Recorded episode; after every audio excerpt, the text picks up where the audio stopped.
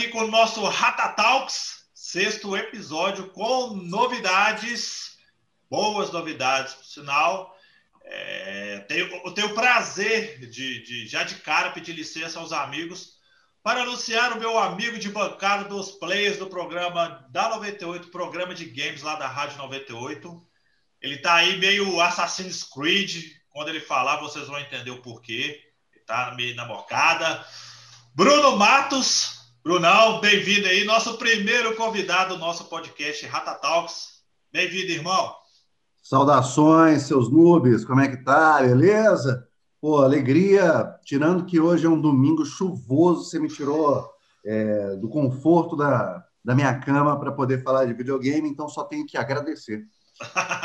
boa, boa. E, ô Bruno, eu já quero ah. jogar você já numa, numa enrascada já de cara, velho. Toda a gente hora. tem, um, a gente tem um, um tema aqui que é muito relevante, né? É, qual foi para você, dois, vou, vou, jogar em dois, qual foi o melhor filme do Leonardo DiCaprio e do Nicolas Cage? Eu, eu gosto assim, para você. Tá, Leonardo opinião. DiCaprio, é, que eu mais gostei, Ilha do Medo. Ilha do Medo. É, Nicolas Cage, eu vou longe, eu vou naquele, é, é como é que chama? Arizona. Arizona. É, aquele primeiro, um dos primeiros, se não for o primeiro, eu, eu não sei o que é Arizona, que é um negócio que é de, de... Arizona nunca mais. Arizona oh. nunca mais. Eu adorava aquele, aquele, aquele filme, cara. 87, do fundo do baú. Foi. Já que Lucas Raj se manifestou, tá vendo, Lucas Raj? Ninguém lembra de Titanic, irmão. Só você que fica com essa que Titanic é o melhor filme do Leonardo DiCaprio. Bom dia, boa tarde, boa noite para quem tá ouvindo aí. Lucas Raj. Camarão, para de cozinhar a pauta, velho. Você vai falar de Titanic no episódio 200, você vai estar tá falando de Titanic vou, ainda, vou falar, Aceita. Ué, vou falar. Vou. Só aceita que é um excelente filme, que é um primor da sétima arte. Quantos Oscars da Arizona nunca mais ganhou, Camarão? Ué, não sei, não tem nem, nem sei. Ideia. O Titanic ganhou nove Oscars. Foi 11, não? Uma coisa interessante. O Titanic Lucas. ganhou 11. Não o Titanic sei. ganhou 11 e empatou com o, o Gladiador. Ó, dava, Gladiador não, perdão. Aquele antigo. Outro excelente que... filme. Outro não, não é o Gladiador, filme. não. É aquele filme que tinha aquela arena romana lá, que eu esqueci o nome. Aí Gladiador, ué? Não, não é Gladiador, não. Ah, é. Agora, nossa novidade. Benhur. Bem-U, bem exatamente. O remake é uma porcaria, não, não vai nessa não, mas é. o, o, o, o antigo é O original é bem ruim Agora, também, mas não, você não Titanic, está preparado para essa conversa. Titanic tem uma curiosidade interessante, que é um valor para esse filme, que se você tiver a oportunidade de assisti-lo de trás para frente, você acompanha a história de zumbis que saem d'água e entram no barco para jogar poker na Inglaterra. Então, é, vale a pena também. É, viu? Ô, Júlio, quer comentar alguma coisa a respeito do Lucas Raj? Que ninguém fala que Titanic é o melhor filme do Leonardo DiCaprio. Ninguém, ninguém. Ô, Camarão, você fica dando chance pro Lucas provar que tá errado. Ah. Chega. Chega, acabou. Chega, né? Acabou pra quê? Pra que expor? Eu acho amigo? também. Vamos falar de vacina, gente. É menos polêmico. Aqui. E, Opa, e, e, hoje, é, senhores, é, se eu perder o foco, me desculpe, porque com essa voz do Bruno aí é difícil, viu? Eu não vou, eu não vou, vai ser difícil oh. acompanhar o roteiro aqui com esse vozeirão aí no fundo. Sensualidade, né? Alegria. É, o problema e de fazer é. é fazer o um negócio de manhã. A partir da tarde, a minha voz já vai indo embora. À noite, eu sou praticamente um, um cantor lírico, um soprano. Ah, tá ô, ô, ô, Júlio, deixa eu te ensinar a dica para você ter uma voz dessa assim. Chama Malboro, tá? Do vermelho, por favor. Sem filtro. aqui, o Camarão, eu tenho só um protesto aqui Opa. antes da gente começar. Quando, quando a gente fazia episódios antes, anteriormente, não tinha cabelinho cortado, barba feita. Aí a gente tem convidado aí, chega Bruno Matos Player, aí você já tá todo, todo, né? Ah. Já tá, ô, ô, Júlio, já tá uma eu... polida na careca, olha, essa, já tá uma, um tapa aqui na, no, no, na cabeleira, na bola de sinuca. Sacode isso aí, vamos ver o futuro, o, o Eu tô me sentindo igual aquela esposa, que todo mundo elogia o marido, que é organizado, arrumado, mas quando o cara tá em casa, aquele escroto. Eu tô me sentindo assim. Ô, Lucas, hoje eu quero me defender, cara. Eu tô ao vivo lá nos plays, todo também com a barba gigante, que não, precisava... Serve de consolo, o camarão é escroto em vários lugares diferentes, tá? Ah, ok, menos é, mal. Viu? Tá vendo? Camarito. Além é, de Bruno tá Matos, tem mais eu. uma surpresa, mais uma novidade aí, Exatamente. né? mais um elemento, Exatamente. o elemento secreto. Exatamente. É, a voz da consciência até então, é, a voz da consciência, por favor, manifeste, dê o seu, seu salve aí para a galera aqui do podcast, aqui do nosso Rata Talks. Salve, galera. A voz da consciência. Aí, ó. Ó, o é grilo falante. Matos. Essa, essa, é a nossa Marlene fala. Matos. É a nossa. E, e, a partir do momento que Lucas Reis começar a dar barrigada, Júlio e o próprio Camarão, vem a voz da consciência, vai, vai chegar chegando mesmo, avisando, ó, galera, ó. É o nosso viu? Google, Vamos já dar. vou usar, hein? É, Google, produtor, quantos Oscars o Titanic ganhou? Tira essa dúvida pra gente aí. Daqui a pouco ele traz a resposta. Daqui a pouco ele vem. é por fax. Aqui, vai chegar é um fax, fax aqui em casa. É, boa. Mas ó, eu falei que, que foram 11, hein? Falei que foram 11 e empatou com o Benhur. é, eu falei vai chegar... Qual foi o filme que mais ganhou o Oscar? É... Senhor... O Titanic e o Benhur. E, e depois o Senhor dos Anéis Avatar, também empatou. A Isabela soprou aqui Avatar. Avatar também Não, Avatar não. Acho que Avatar não. Acho que Avatar não. É um prêmio Nosso idiota, né? Na verdade, o Oscar são quatro categorias, é. cara. Tem categoria ali que melhor, sei lá, mano. Uma categoria, melhor iluminação. Melhor espirro no set de filmagem. O é, Titanic ganhou 11 Oscars. É que ah. Chupa, Lucas Camarão, tava certo. Chupa. Olha, pelo menos uma vez na vida, né, Camarão? É claro, Essa nossa consciência tá, tá, tá, lá grilo falante, né? Sentiu o Pinóquio. É. Mas a, Deixa eu fazer até outro dia. Até outro dia, o recordista era o retorno do rei, não era não? Senhor dos Anéis? Pois é, eu pensei Senhor dos Anéis também. Senhor dos Anéis ganhou muito Oscar. Mas o Senhor dos Anéis, o Senhor dos Anéis empatou com o Titanic e o Ben-Hur. Parece que são, é, é, são os três assim que tiveram mais prêmios. Mas se Camarão pegar fala toda com uma segurança, né? Você fala com uma segurança, Se pegar Camarão. toda a trilogia do seu, se pegar toda a trilogia do Senhor dos Anéis, ela sim. Ela não, mas não conta. Mais Não conta, é filme por ah, ano. Ok, mas você entendeu? Mas você, você quer que eu traga regra, as regras do, do Oscar aqui para te explicar? Não, não, não, não, não. Regra nenhuma. Deixa, deixa, eu, deixa eu fazer uma enquete aqui então. Eu vou começar com o nosso convidado. Bruno, uma categoria para o Oscar que não existe, mas deveria existir? Uma categoria para o Oscar que não existe e deveria existir. Melhor figurante. Boa. Júlio Fernando. Melhor filme Liguei o Foda-se. O que, que seria um filme Liguei o Foda-se, velho? Porque o Oscar, eles, eles querem muito é, é, histórias, histórias dramáticas, profundas, aquela que, ainda mais quando se fala de Hollywood, é o que vai ganhar como melhor filme. E o famoso filme que você quer só se, sentar se divertir. Cadê esse espaço no Oscar? Melhor filme com Nicolas Cage, então, seria a categoria. Perfeito, boa. categoria, melhor filme com Nicolas Cage. Camarito. Eu vou lá do Bruno, velho. Figurante, eu acho assim, bem interessante, velho. A galera se dedica muito ali, né, no filme.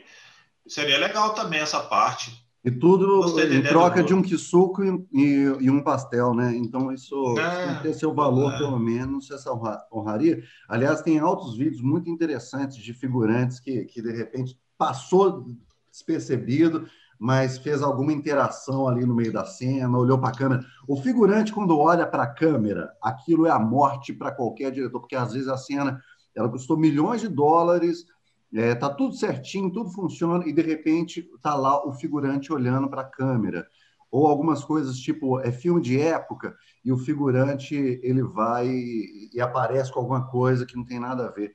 Eu lembro de uma Bruno, vez eu. Ah, pode, pode finalizar, desculpa, concluí. Eu tive uma, uma, uma, participação há muito tempo. Foi uma das primeiras coisas que eu fiz nesse meio foi uma, uma figuração num filme chamado Batismo de Sangue, que é um filme de época é, gravado numa igreja em Barbacena, e naquela época eu usava é, aparelho nos dentes. E aí, eu, é, era uma sala de aula e a câmera começava em, é, mais ou menos em mim e ela passava, era um, é um professor falando. E assim, a, a, produção, o que ela me encheu o saco, porque eu não poderia mostrar os dentes, eu, eu fiquei pensando, por que, que eu mostraria os dentes numa sala de, que eu só preciso ficar parado lá olhando o professor? Fiquei lá quieto e ouvindo o tempo todo. Olha, se você abrir a boca, se você mostrar os dentes, o quê? Para... Não fiz nada, fiz tudo certinho. Quando eu fui ver a cena, eles começaram logo depois de mim. Mesmo, depois, mesmo eu não fazendo nada errado, só depois de mim. Então, eu acho que um prêmio melhor figurante seria muito necessário para a indústria do cinema. Batismo o Bruno está levantando o palanque para ele. Ele quer concorrer. 2006, ele quer hein? concorrer. Isso tem o quê? Isso tem nó tempo pra caralho, velho. 2006 é o Verso Raton, é, baseado no livro do, do, do Frei Beto. Quem também é, figura neste filme é nosso querido Rodrigo Signoretti. Caju. Cajuzinho também está em batismo de sangue, viu? E ele não tinha aparelho nos dentes. Acho chato isso. O Bruno e Lucas, lembrei que de uma categoria interessante, algo que eu tenho prestado mais atenção, é o tal do plano sequência, né?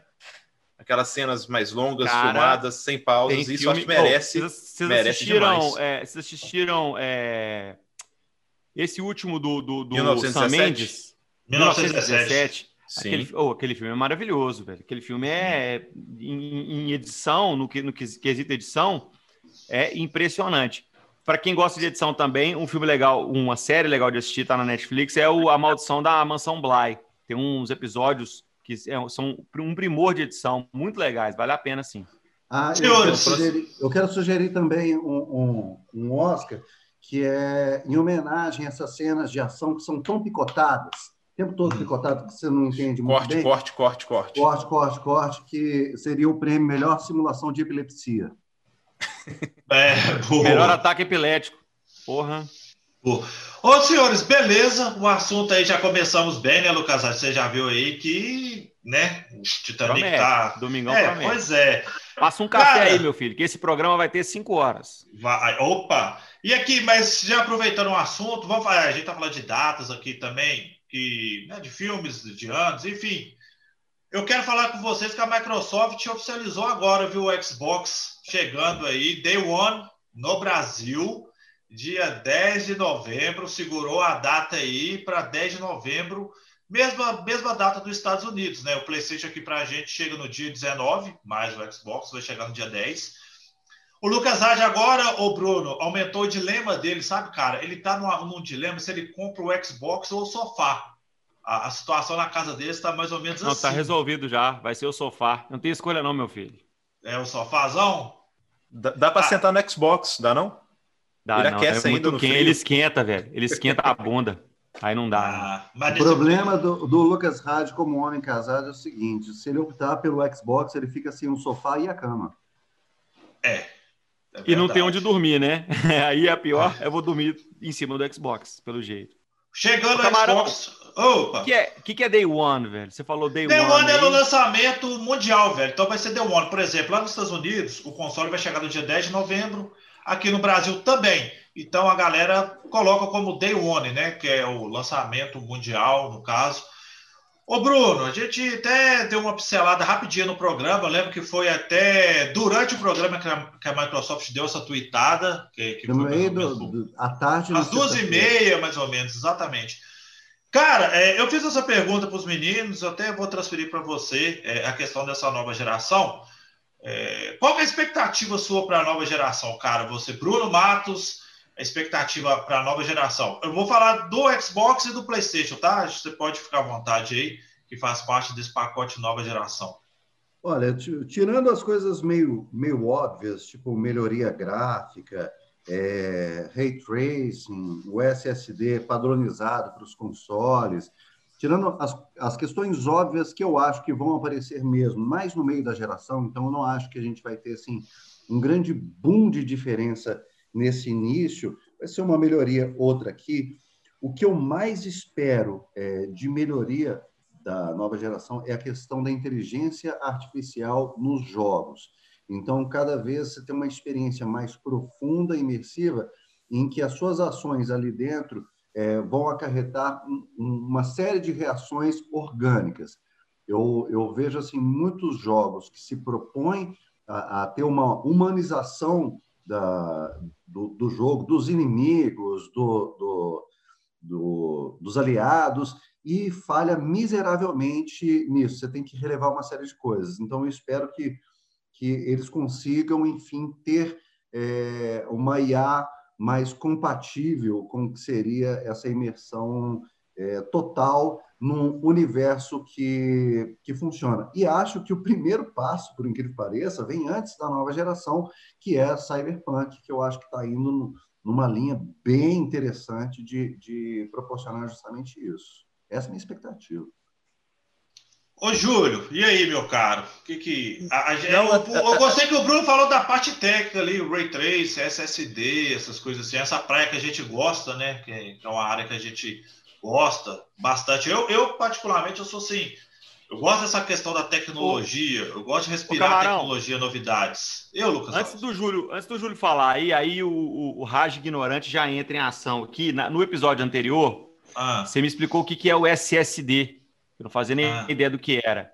E me explica, Sim. velho, o que o, o, o, Bruno falou, e eu realmente tenho ouvido essa palavra cada vez mais. Que diabos é o Ray Tracing? Ray Tracer, o, o, o Lucas Arge, vamos supor, o Ray Tracer ele faz cálculos. É um ator. É um ator. É um ator. É um ator. Ele vai estar ele em todos os jogos. Ele é o figurante né? de todos os jogos. É Ray, Ray, Ray Tracing. É, ele ganhou o Oscar, inclusive, viu, o Lucas? É o mínimo. O é, que, que acontece? O, o Ray Trace ele é, um, é um, uma ferramenta que faz os cálculos né, em, em tempo real do reflexo dos objetos. Por exemplo, é, a gente está num piso que tem ali um, um, reflexo do vidro. Ele não tem aquele borrão que, tipo assim, o cara passa só aquele borrão, não. É, de acordo com a posição do personagem na tela, ele vai calcular o reflexo em tempo real, entendeu? Tanto em, em água, é, superfícies metálicas que, que refletem, é, fogo também, o efeito de fogo na água, você consegue ver o efeito do fogo em tempo real.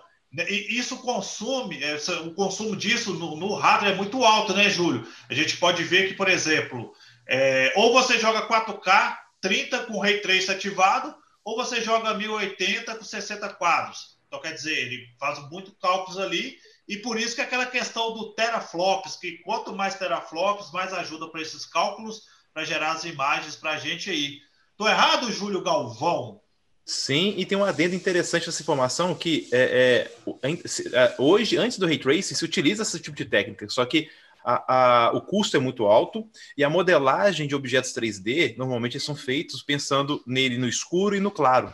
Então, Sim. com o Ray Tracing sendo esse cálculo em tempo real, o que se espera ganhar é, reduzir é, é, a modelagem de objetos, já que a, o cálculo de luz eu, e sombra vai ser feito em tempo real. Então, com isso, um espera-se muito que ganhe desenvolvimento. Eu vi um vídeo legal que mostra o funcionamento do Ray Tracing, foi o comparativo do NBA 2K1 no 4 e no, no 5, no PlayStation 4 e no PlayStation 5. E no 5 tem aquelas imagens...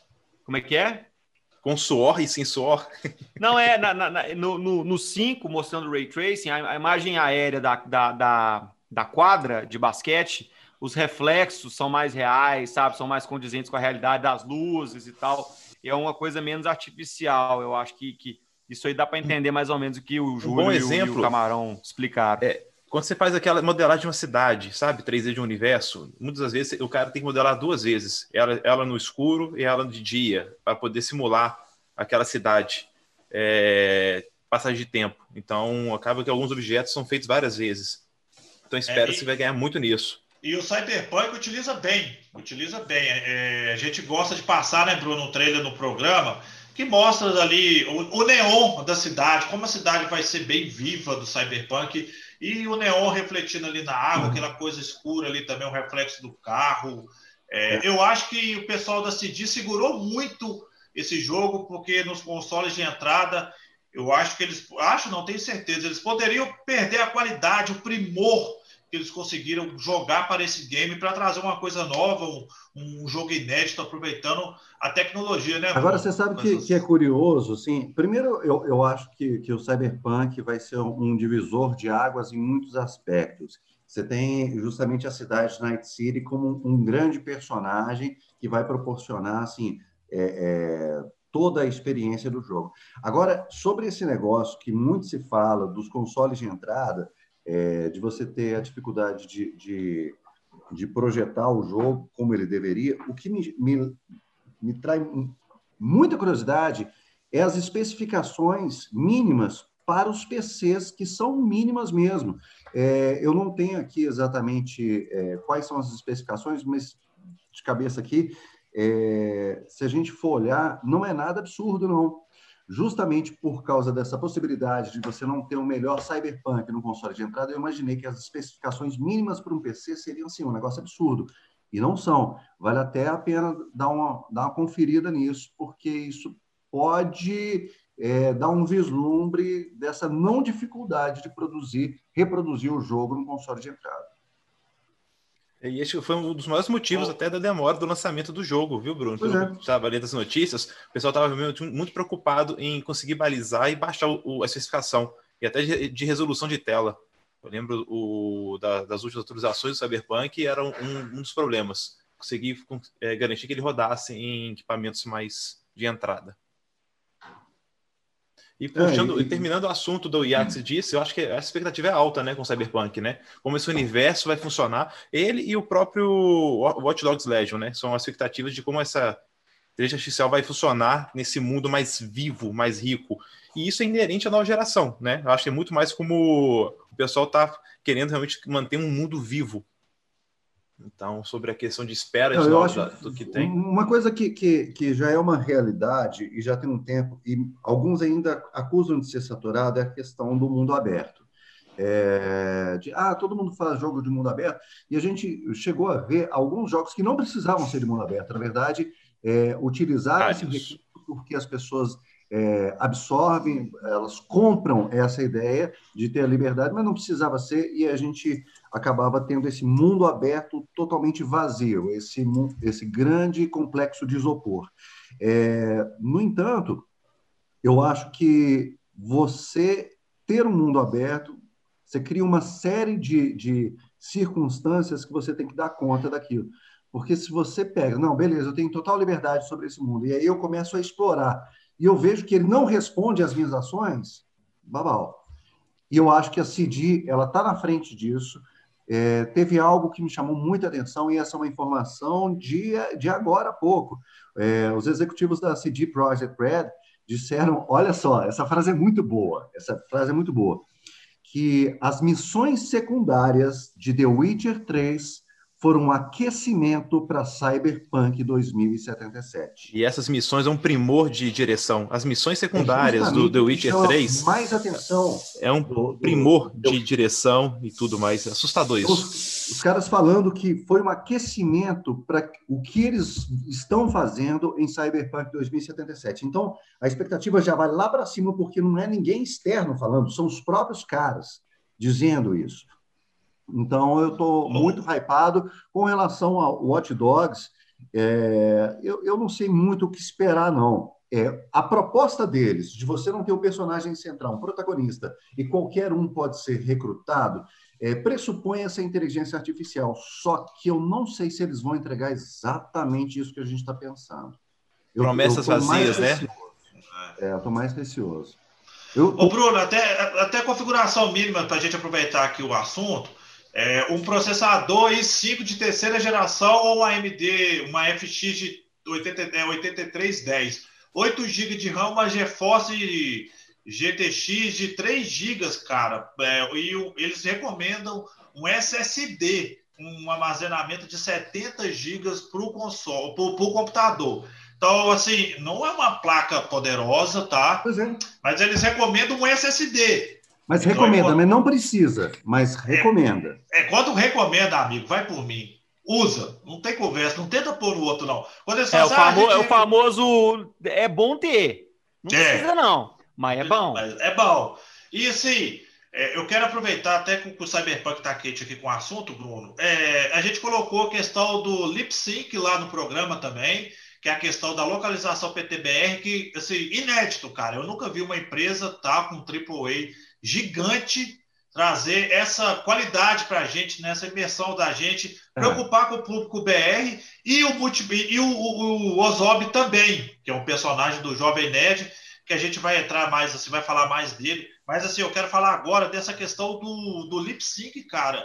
Eu fiquei assim, abismado, é uma tecnologia canadense que os caras conseguiram pegar ali de acordo com a voz até a expressão do rosto muda, cara. Quando era japonês, é. você viu o rosto, já começa assim, russo já começa mais fechado. E o nosso Bom, basicamente, assim, é, é, sincronia labial. É o que a gente Sim. nunca teve e se acostumou a, a, nas dublagens de filme a ver o personagem, o ator, no caso, falando uma determinada coisa e a voz indo para o outro lado. A gente meio que se acostumou a isso, mas através dessa tecnologia, se não me engano, ou, se, ou não sei como é que se pronuncia, se é Jali Research ou JOI Research, eu não sei, mas é, mas é de uma empresa canadense, foi até o Camarão que me trouxe essa informação, e faz exatamente isso, sem precisar de captura de movimentos.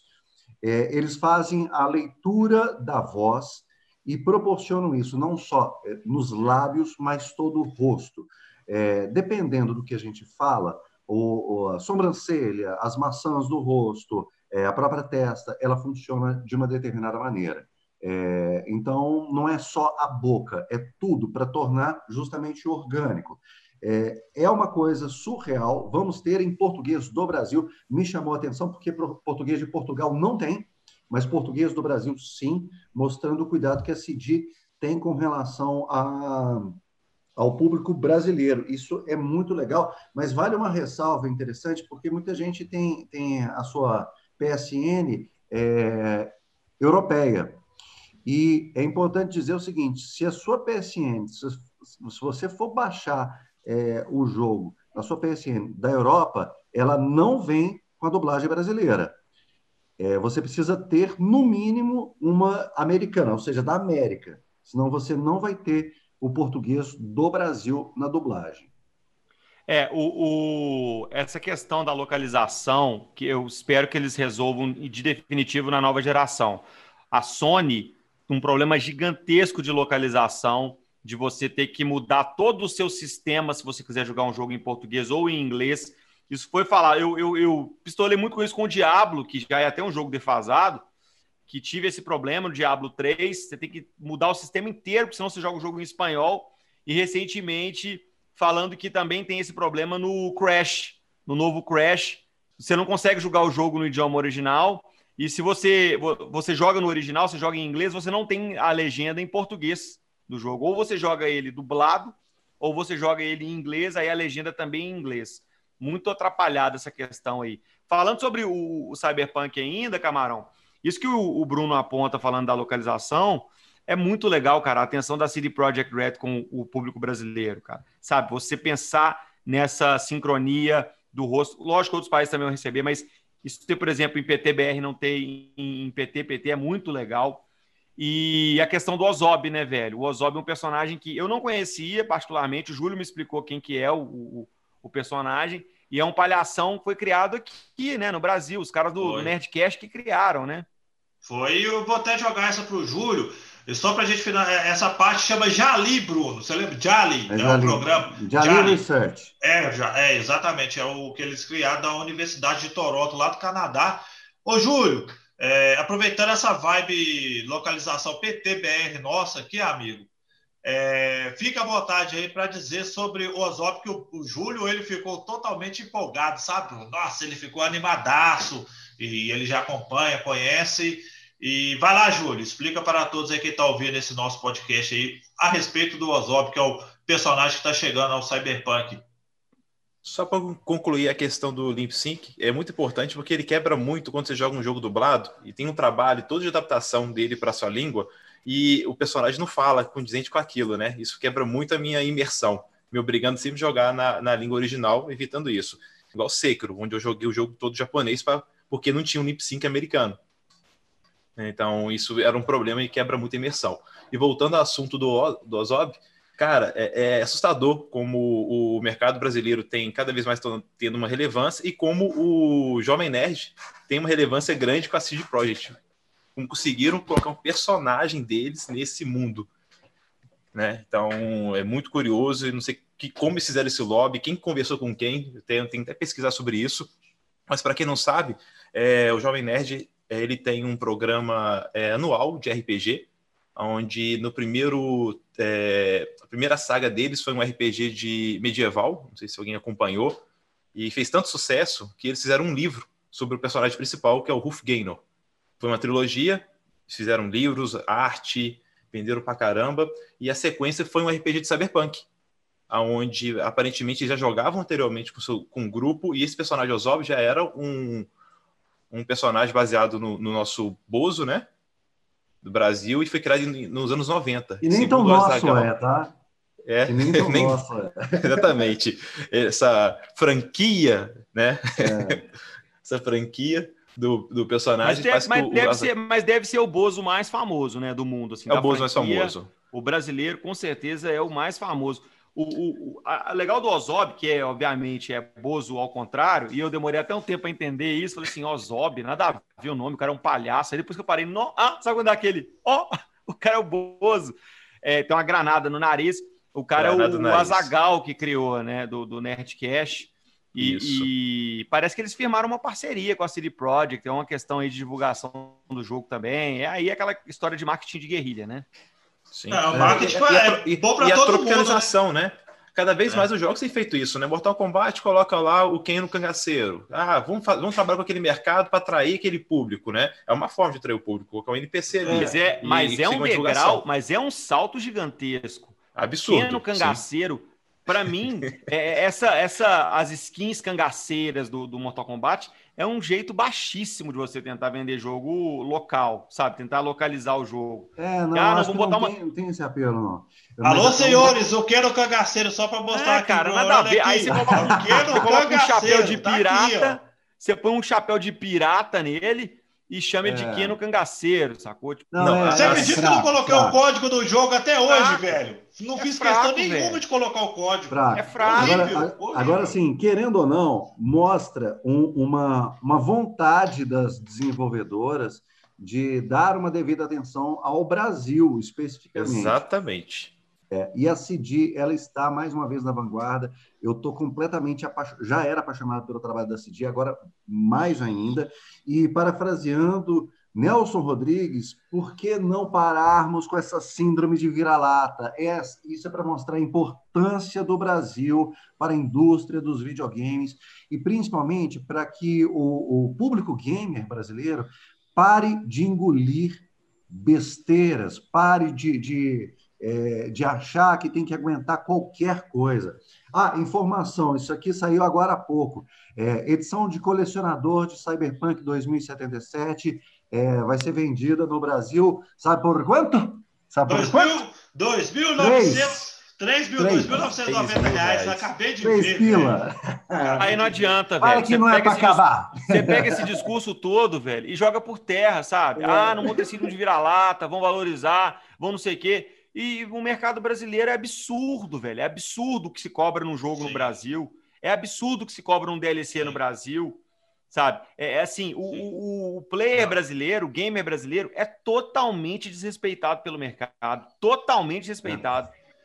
Cara, você gastar Não, eu, um terço do seu salário num jogo, um terço do seu salário. Ô, Lucas, eu, eu, discordo num ponto que eu acho que não é, não é pela, por ela só, porque cada vez mais você vê as, as, essas publishers querendo trabalhar mais próximo. Você pega aí a ação da, da Activision com, com o Cracheta Furacão. Então, cada vez mais estão se aproximando do público, o mercado. Eu acho que tem muito realmente aí muito custo Brasil envolvido, que é difícil a gente chegar nessa, mensurar isso. Que dificulta muito essa, essa Carga assim, é, eu acho, eu acho que é, eu acho que é meio do caminho, porque acho que há uma desculpinha aí do custo do Brasil também. Eu acho que é um meio do caminho. É assim, é um mercado que os caras conseguem ganhar mais dinheiro e é isso aí. Porque um console aqui custa cinco vezes o valor dele de, de mercado, entendeu? Então, assim, eu acho que é um meio termo aí, sim. Há uma má vontade na questão, pô, redução de imposto, cara, reduz o imposto do produto, mas mesmo assim os caras ganham cinco vezes. A gente fez o cálculo aqui no episódio 2 do, do quanto que custa se você convertesse o dólar para o real, acrescentasse o imposto da, da, da, importação do produto, você ainda paga mais barato que você comprar ele aqui. Ah, eu tá, não né? sei, às vezes, às vezes eu paro para pensar que o brasileiro não tem muita noção das coisas mesmo. É, fazendo um paralelo que não tem a ver, mas ao mesmo tempo tem a ver, a gente paga o carro mais caro do mundo. Sim. O brasileiro paga o carro mais caro do planeta. E ele poderia reivindicar de é, é, seus direitos, mas não faz. É, eu acho que o brasileiro ele ainda ele tem uma posição muito é, passiva. O brasileiro é muito passivo. E, e, aí eu vejo assim no Brasil a galera muito mais preocupada em, em fazer a, a guerrinha de consoles, em ficar brigando, é, um enchendo o saco do outro, como se, se as empresas tivessem é, realmente é, comprando o boi dessa galera do que se juntando para poder é, ir de encontro a essas práticas ofensivas da indústria aqui no Brasil. por causa de impostos, carga tributária também. Não. É. Também. Os jogos são taxados como jogos de azar, Bruno. Jogos não, de azar, é, mas, cara. É, mas além disso, Camarão, é uma Ah, discussão velho. que a gente vai ter a de eterno. Mas além disso, Isso. a questão, e é o que eu sempre falo aqui é, por que que vende console a 6 mil reais, 5 mil reais, 4 mil reais? Porque tem tem gente gente que comprando. paga. Compra. Tem gente tem que gente paga. comprando? Sabe? Tem gente que paga. Por que, que você compra um carro popular no Brasil a 80 mil reais? Porque tem Tem gente, gente que que compra. paga. Entendeu? O cara É vai vender a mãe para ter um, console da nova geração. Gente, o iPhone 12 tá esgotando. Sem O carregador. 12 Sem carregador. Sem carregador. Tá é um negócio que igual não entra na água. cabeça até agora, esse negócio. Porque Não. a justificativa, fazendo só uma aba, a justificativa para não ter carregador, pelo menos é, é, o que foi passado, é por causa de uma questão ambiental, do impacto dos carregadores na produção, não sei, caralho, quatro, como é que seria isso? Mas, assim, é, tem uma coisa meio óbvia na cabeça. Por exemplo, para cada celular, eu preciso de um carregador. Eu vou precisar. Então, mesmo que os carregadores antigos eles funcionem no, no- no iPhone novo, eu vou vender o meu iPhone antigo, vai ter que ser sem um carregador, porque eu vou ficar com ele. Essa conta do é, número de celulares barra carregadores não vai fechar. Não vai fechar. Então, eles vão ter que criar carregadores, vão ter que vender separadamente. E o impacto vai ser muito maior, porque você vai ter que vender com caixinha, com não sei o quê. Então, a, a própria justificativa da- do impacto ambiental, ela não se sustenta pela questão matemática. Isso é uma pirâmide, Bruno. Lembra da pirâmide? É, o que fica muito mais claro para mim é que eles estão inventando uma nova receita, uma Sim. nova forma de ganhar dinheiro. É Sim, isso. Gente, o consumidor esquece que ele volta com a carteira, né? E quando você vê isso acontecendo e é o aparelho mais vendido, já bateu o recorde do iPhone 11, é assustador. Aí você olha para o mercado, por exemplo, europeu, onde as leis são mais rígidas. Na França, o aparelho tem que ser vendido com outra caixa, porque lá é obrigado a vender junto com um fone de ouvido. Ah, pois é. Você Então vai lá casar. garante que o consumidor vendo, seja. casado? É, mas garante que você tem que vender o aparelho com fone, e é o mesmo preço. Já nos outros Ah. mercados, é, arranca fone, arranca. Ah, sim, sim, sim. Entendeu? Então é uma questão de prote... como protege o consumidor. É bem diferente de outros países. E o consumidor ele vota com a carteira. Se ele acha que isso é errado, é só não comprar. E falando, e falando em pré-vendas, senhores, pré-vendas, lançamentos, essas coisas, eu já tô linkando tudo, hein, Bruno? Tá, pá, pá, pum. Cara, lançamentos da semana. É, é claro, é claro que a gente está sendo a expectativa do Hot Dogs Legion. Assim, expectativa é igual quem passa de capoeira, né? Você dá um passo para frente, aí você dá uma volta É. assim para saber. Você não, você não sabe se você vai, você sabe se você Não, fica. agora, não, velho. Não, peraí. Peraí. Você vai ter que Ah. levantar e fazer o passinho da capoeira agora, velho. Ah, não, Ah, aqui, ó, ó, ó, só ó, ó, ó, aqui, ó, uh, uh, vai pra frente. Velho, você não sabe, é aquela, aquela dancinha. Aquela dancinha, exatamente. O medo tá aí. É, para muitos, até concordo com essa, com essa análise, de tipo assim, se flopar, irmão, valeu, obrigado aí, produtores, valeu pela ideia, um abraço, enterra a franquia ali. Agora, se der certo, os caras já vão pensar, opa, e aí? Conseguimos dar uma... Para quem joga Final Fantasy, Júlio, essa para quem joga Final Fantasy, jogaram uma Fênix. Down, jogaram uma Fênix Down no jogo, entendeu? Deram uma ressuscitada nele ali. Então, assim... Cara, até que o Hot Dogs teve uma relevância que me assustou muito. Desde o do primeiro jogo que teve que dar o grade gigante de gráfico, ainda conseguiu ainda. O jogo não foi flopado. É assustador como ele se manteve ainda. Não, o Watch Dogs 2 é. Eu não quero nem comentar, porque senão a gente vai dedicar um Eu podcast quero. inteiro para Eu ele. quero comentar. Ah, eu sabia! Você Eu tá, sabia! vestido, você tá vestido no estilo Hot Dogs hoje, né? Eu sabia, é. velho. Vai lá, Bruno, vai lá. O Cara, é o Bruno seguinte. ama o Watch Dogs 2, só que não. Cara, o, o lance é o seguinte: o Watch Dogs 1 é um bom jogo. Ele não entre- ele flopou, eu concordo. Ele flopou porque ele prometeu muito mais. A própria campanha de divulgação, é, mexendo com, com GTA, falando que você iria abrir mão de Los Santos para ir para Chicago no jogo. Quer dizer, é, mas se você olhar separadamente, ele é um bom jogo. Ele funciona. O lance de hackear é muito primário, tal, mas aquela aquela história do Aidan Pierce de, de, de vingança, aquilo funciona muito bem. Assim, o jogo ele. A história de vingança funciona de forma maravilhosa, né? Sempre, sempre, sempre funciona bem. Haja vista o Máfia 3 que funciona, que é história de vingança, e vai, e vende. Beleza. No 2, eles, eles ampliaram uma série de coisas. A São Francisco é maravilhosa. A quantidade de customização que você tem é bizarro, insano. Você tem uh, o lance de hackear, é a enésima potência. Só que aí entra a história que não faz o menor sentido. Você tem alguns conceitos do DeadSec e tal, da resistência e por aí vai, beleza. Só que você traz um, um personagem que, para mim, assim, ele me, me perdeu aí que se chama Marcos, que é um cara, gente boa pra caramba, engraçadão, não sei o quê. Os amigos dele do DeadSec também são engraçadão. E no final das contas, você faz é, ações bárbaras lá, você mata gente lá, que não tem nada a ver, é, é como. Não, se sustenta você ter um personagem daquele, Exatamente. você ter um protagonista daquele, para executar determinados tipos de ação. É, é muito mais psicopata do que o psicopata. É o cara que, que ah, eu estou bem, eu sou um cara feliz, alegre, não sei o quê, e bum, toma na tua cara, vagabundo. Esse é psicopata.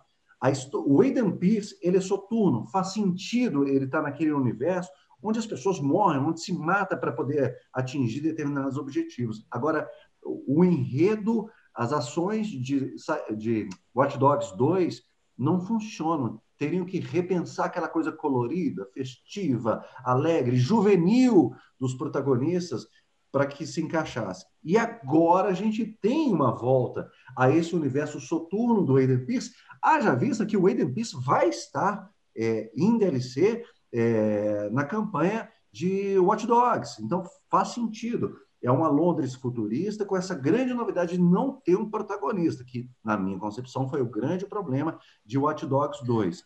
Agora, como vai ser entregue isso? Por exemplo, é, usaram muito a questão da velhinha, de você recrutar a tal da velhinha. Ah, você pode recrutar até uma velhinha.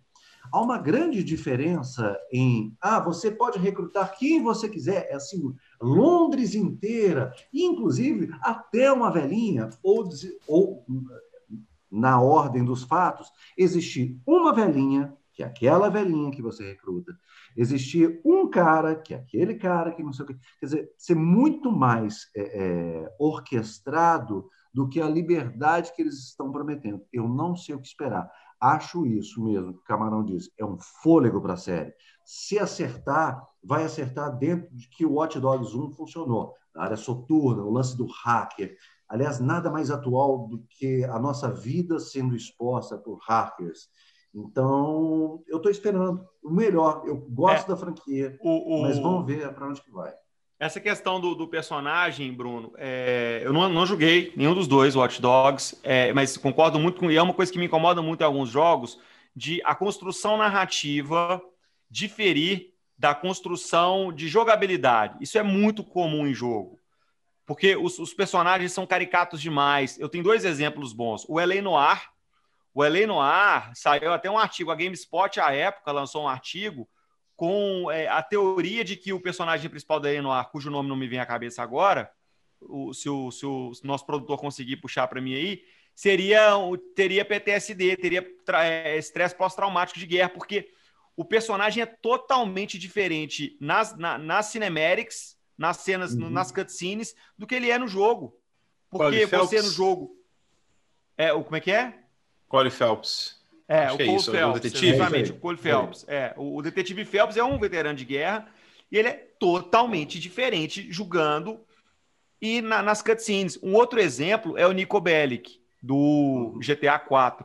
O Nico, em toda cutscene, ele questiona as coisas que estão sendo colocadas para ele. O, pô, os NPCs do, do, do, GTA sempre foram um pessoal totalmente né, louco da cabeça, manda ele fazer as coisas, e o Nico sempre meio perdido ele sempre em conflito e a galera querendo explorar cada vez mais o Nico Belli. Só quando você está no, no, no, mundo, no mundo aberto, você está dando bazucada na galera, atropelando gente a rodo.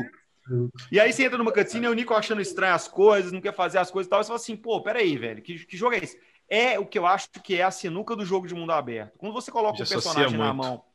É, que você coloca um personagem na sua mão e fala assim, você é livre para fazer o que você quiser. Ok, mas eu sou livre para eu fazer o que eu quiser enquanto eu não estiver julgando a história principal, ou as minhas ações vão afetar a história principal? Porque se lá no que filme é, Nico é... Onde entra, onde entra isso que eu que estou falando sobre o que eu mais espero de evolução para a próxima geração é justamente isso, a inteligência artificial do jogo reagindo às suas ações, uma vez que, que, que ele te entrega isso. Mas, é, mas, mas isso é eu, é muito eu, roteiro. Mas eu acho, mas eu acho isso é muito é, roteiro. Exato, Porque eu, eu, eu, tenho que entregar um personagem branco para você. Exato, você vai jogar, exato. já que é um jogo de mundo aberto e se você pode fazer o que você quiser, a história tem que acontecer em volta do seu personagem, não no seu personagem. Ele, eu não posso definir uma personalidade para ele e, e, exigir que em, em, cenas é, roteirizadas ele seja um e, no, e, durante o jogo você é outro personagem. Sim, sim. Então isso funciona muito. Eu, eu, gosto muito de jogos que me entregam um personagem branco. É até é interessante. O mundo, aí entra muito a IA que a gente está esperando a nova geração, que ele sim vai contar a história, não uma personagem. Ah, ou então que defina, ou então que te tenha um caminho que, que, que, seja guiado, que, que, que tenha uma lógica. Eu, eu acho que para mim é o maior desafio dos, dos jogos de mundo aberto. O, G, o aí eu vou até fazer uma coisa que o Bruno vai matar. O Red Dead Redemption, tanto um quanto dois, tem um pouco disso também. O um mais do que o dois. Porque o John Marston é um cara que tá ali dividido o tempo inteiro, só que você tá matando geral, fazendo gangue, matando geral, e o John Marston é um cara que tá atrás de, de, de redenção. Com o Arthur é, é melhor, ele é um personagem melhor desenhado. Mas no próprio Red Dead Redemption 1, isso fica estranho, porque é, as, ele, nas cutscenes um ele é um cara em conflito. E no jogo você tem a opção de sair matando geral. É, enfim, eu acho que é, isso mas aqui, precisa ser trabalhado Lucas, melhor na questão de roteiro, roteiro de jogos. Concordo com você, e, e no, tanto no Red Dead Redemption tem, tem esse sistema, mas a primeira vez que eu vi, eu acho que, que existe antes, foi em Infamous Second Son, que é as suas ações no mundo aberto vão te dando um status sobre você é do bem, você é do mal, é, e aquilo... Tem uma árvore. É, e aquilo traz consequências.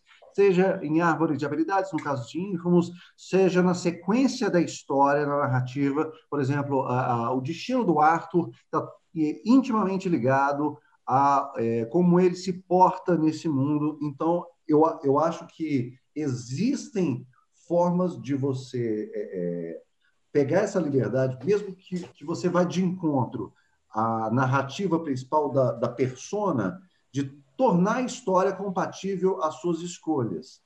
Eu acho que é complicado, não é, não é tão simples. É. Isso, isso exige muito desenvolvimento, gravar é várias cenas diferentes, sim, cinemáticas sim. e tudo tem, mais. Não é tão fluido. Você tem que ter uma arquitetura diferenciada, você tem que ter um mapa diferente. Agora, isso não pode ser um gimmick. Eu acho que isso é usado muito como um gimmick. Por exemplo, ah, as suas ações influenciam o mundo. Eu vou dar um exemplo aqui de um jogo que me decepcionou muito: Shadow of Mordor. Uhum. Ah, não, Shadow of Mordor, você, as suas ações é, é, é, vão moldar o mapa de Mordor e tal, tem as facções dos, dos orcs e tal.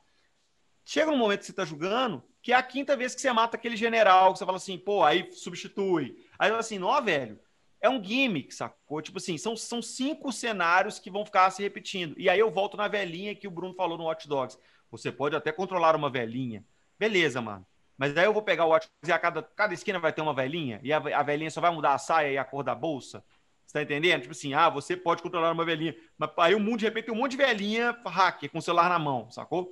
É que a Ubisoft pega muito, um Gimmick, até, velho. Assassin's, até no Assassin's Creed, né, Bruno? É muito repetitivo, cara. Você, além de explorar um mapa gigantesco, aí você vê o inimigo e você fala assim, cara, já enfrentei esse cara antes, não é possível. Não, o, o aí não repete, sabe? Não no muda, 1 tinha um gimmick, no 1 tinha um gimmick maravilhoso, que por sinal eu amava, mas é um gimmick maravilhoso, que é um, um, tru, um, uma trucagem, né? Falar em português, que era dos monges, né? Os monges de branco, o mesmo hobby do, do, do personagem que eu também não vou lembrar o nome agora, que merda. É, Aí, aí, beleza, você entra lá e você tá lá junto com os monges andando ninguém te acha. Aí, primeira vez que você faz, segunda, não, legal demais tal. De repente você vê, velho, todo, todo lugar tem um grupinho de quatro monges andando, sabe? Assim, não, velho. É forçado, é, entendeu? É, é forçado. É, é, é complicado isso. A gente sabe que não é simples, mas eu sou da seguinte opinião: se você quer fazer um negócio, faça bem feito, não faça pela metade e não tente vender como uma obra bem acabada, porque isso é isso que me mata no Ubisoft, Bruno. O trailer, quando eu vejo o trailer do Legends, eu falo assim, caramba, que assustador. Mas você sabe que é um trailer roteirizado, né? É um trailer todo é. programado, onde a troca de personagens vai ser feita assim. Agora, Não dá pra cair no trailer, velho. Quantas vezes eu vou conseguir fazer aquela simulação daquela cena de ação, trocando de personagens e fazendo aquilo acontecer? É, é, é, e a Ubisoft é junto isso, né? Ela te vende, aumenta sua expectativa, e eu acho que o que frustra no Watch Dogs é a expectativa, não que o jogo é ruim.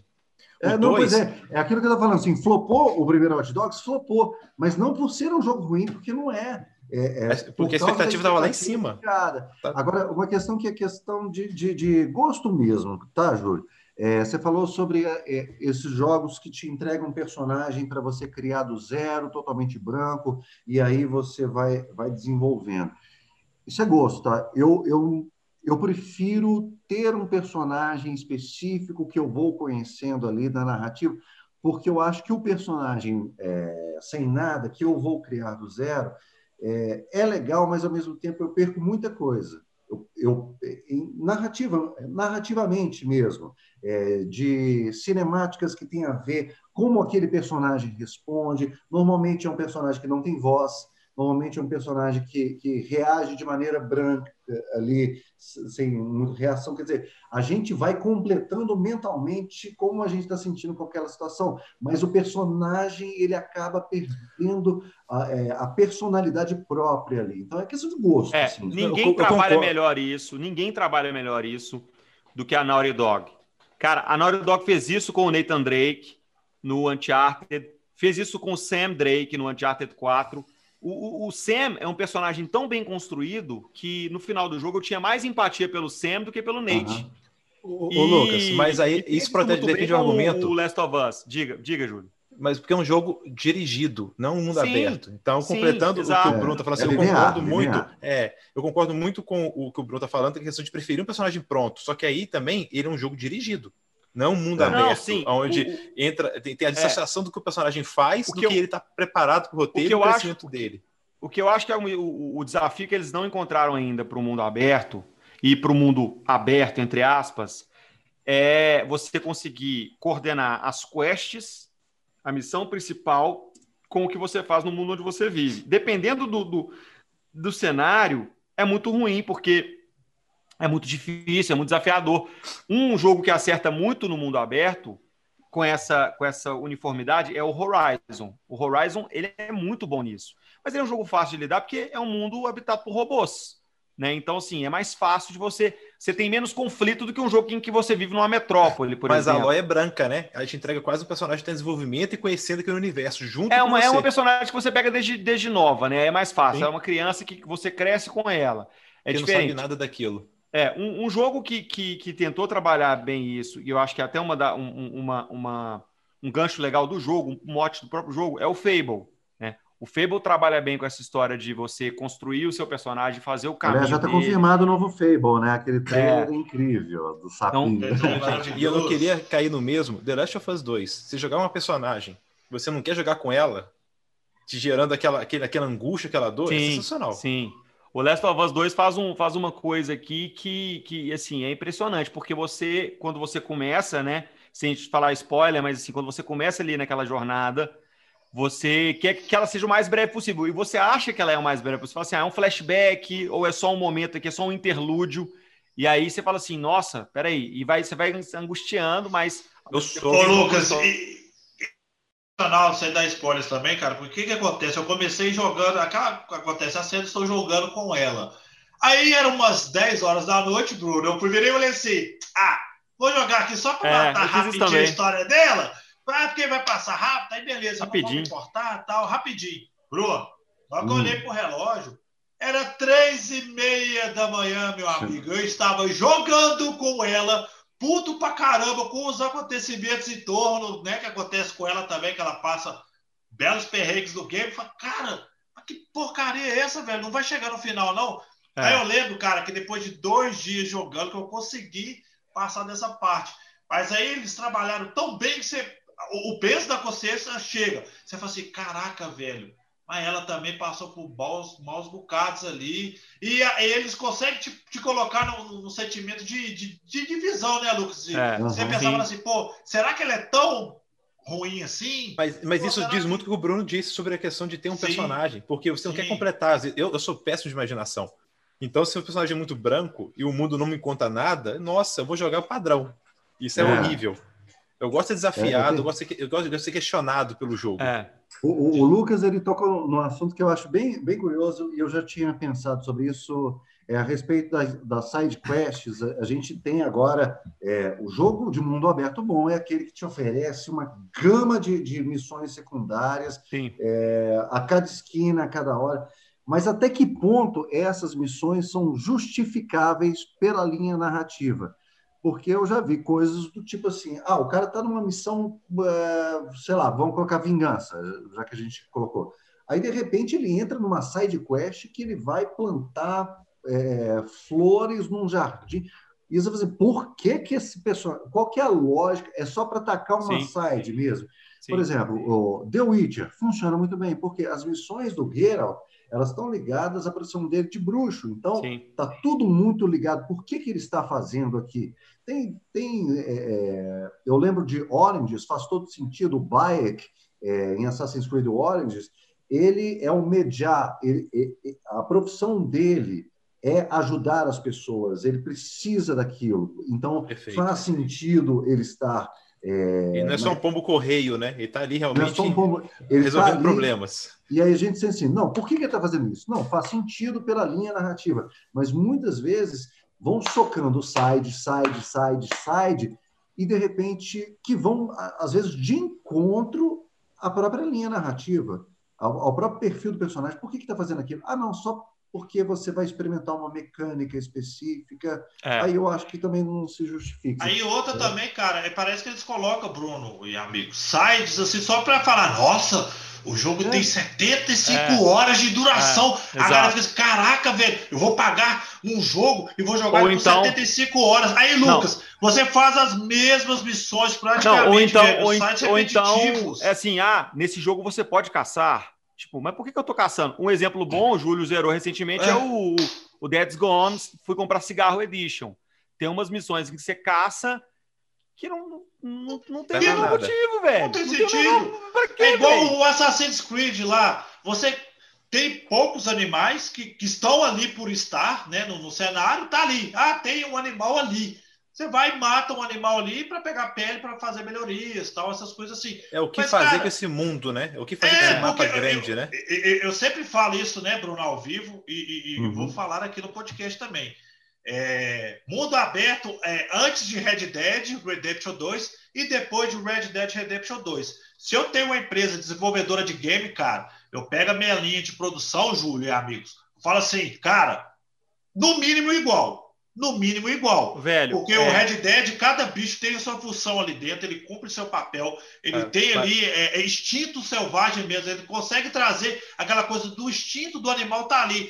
O, Foi o animal, melhor animal que eu já vi nos games está em Red Dead Redemption 2. É. Ah, Cara, o, um a, natureza, a natureza tem vida própria. É, Sim, os cavalos cruzam, as vacas deitam no chão. É, Cara, vocês já pegaram. Jacaré já pegaram também, jacaré. Já pegaram para, ao longe, com binóculo, ficar observando em Red Dead Redemption 2 os búfalos? Você não mata se você observar, porque eles ficam brincando entre eles ao longe. Você fala assim: caramba, eu não, eu não vou matar esses bichos, não. É impressionante a inteligência artificial Sim. aplicada nos animais. Não é animais. saudável para o mercado o que, que a Rockstar fez. Não, sete não. anos de desenvolvimento. Poucas empresas têm caixa para aguentar o desenvolvimento de um jogo durante é. sete anos e gastar o que gastaram. Gente, tá, senhores, não vamos Cyberpunk vai ser isso também. Não. Sete anos, não, acho, não acho. Eu acho que o Cyberpunk vai flopar e torcendo para estar errado, mas eu acho que vai flopar. Vamos ver. É, flopar? Você é doido, Lucas? Aqui, deixa eu falar um negócio aqui. Putz, o Red Dead levou velho, sete não. anos para ficar pronto. Não, Sete velho, anos para ficar pronto e foi abandonado, mano. Não, eu concordo com você. O jogo foi abandonado. Beleza, beleza, eu concordo. Agora, cara, dentro da proposta do Cyberpunk não vai flopar. E eu vou dizer mais. Hoje é dia 25 do 10, tá gravado aqui. Alô, produção, já pega essa parte aí. Se quiser recortar para as redes sociais, pode colocar, não tem problema não. Eu sei que você vai falar. Jogos de tiro de primeira pessoa depois de Cyberpunk não será Velho, a mesma coisa. Exatamente. vão ter que se exatamente, coisa é exatamente, é exatamente por isso que o Cyberpunk vai flopar. Exatamente por isso ah, que o Cyberpunk vai flopar. Porque eles estão presos na temática de jogos de tiro de primeira pessoa. Não, eu acho que o jogo não vai entregar, não, não, não vai ser nem lá nem cá. Eu estou eu achando... acho que não vai ser nem lá nem cá. Primeiro, vai ser uma salada mista. Eu acho que ele vai ser um Deus Ex melhoradinho. eu, eu acho é mesmo. Louco, doido, você é louco, Lucas. Para. Aqui, Mas tudo bem que a galera quer a terceira pessoa no Cyberpunk. O Bruno, o Bruno vai defender a terceira pessoa do Cyberpunk a partir de agora. Vai lá, Bruno. Não, eu tô ligado. Não tem dúvida. Eu acho pelo nível de customização que eles estão propondo na CD, cara, você pode, você pode mudar o pinto do cara, velho. Você pode fazer o que você quiser. Se bem que teve aquele do Conan lá, Êxodos, que você fazia isso. Mas é basicamente para dizer assim, o quão complexo é a customização do personagem. E para te colocar em primeira pessoa e basicamente você não conseguir enxergar só os braços do personagem, eu estou é, dando o benefício da dúvida para que a CD me, me mostre por que, que optaram exclusivamente pela visão em primeira pessoa, uma vez que a, gente, a própria Rockstar, um exemplo, já mostrou que é totalmente viável, prático, você ter uma transição de primeira a terceira pessoa sem ter perda nisso, sem perder nisso. Então, mas eu, eu acredito que, como um shooter, Cyberpunk vai estar muito bom. É, direção, eu estava vendo os carros ali, o trabalho que eles estão fazendo. Então, às vezes até jogo de corrida até vai cutucar um força da vida pela, pela digi, dirigibilidade deles.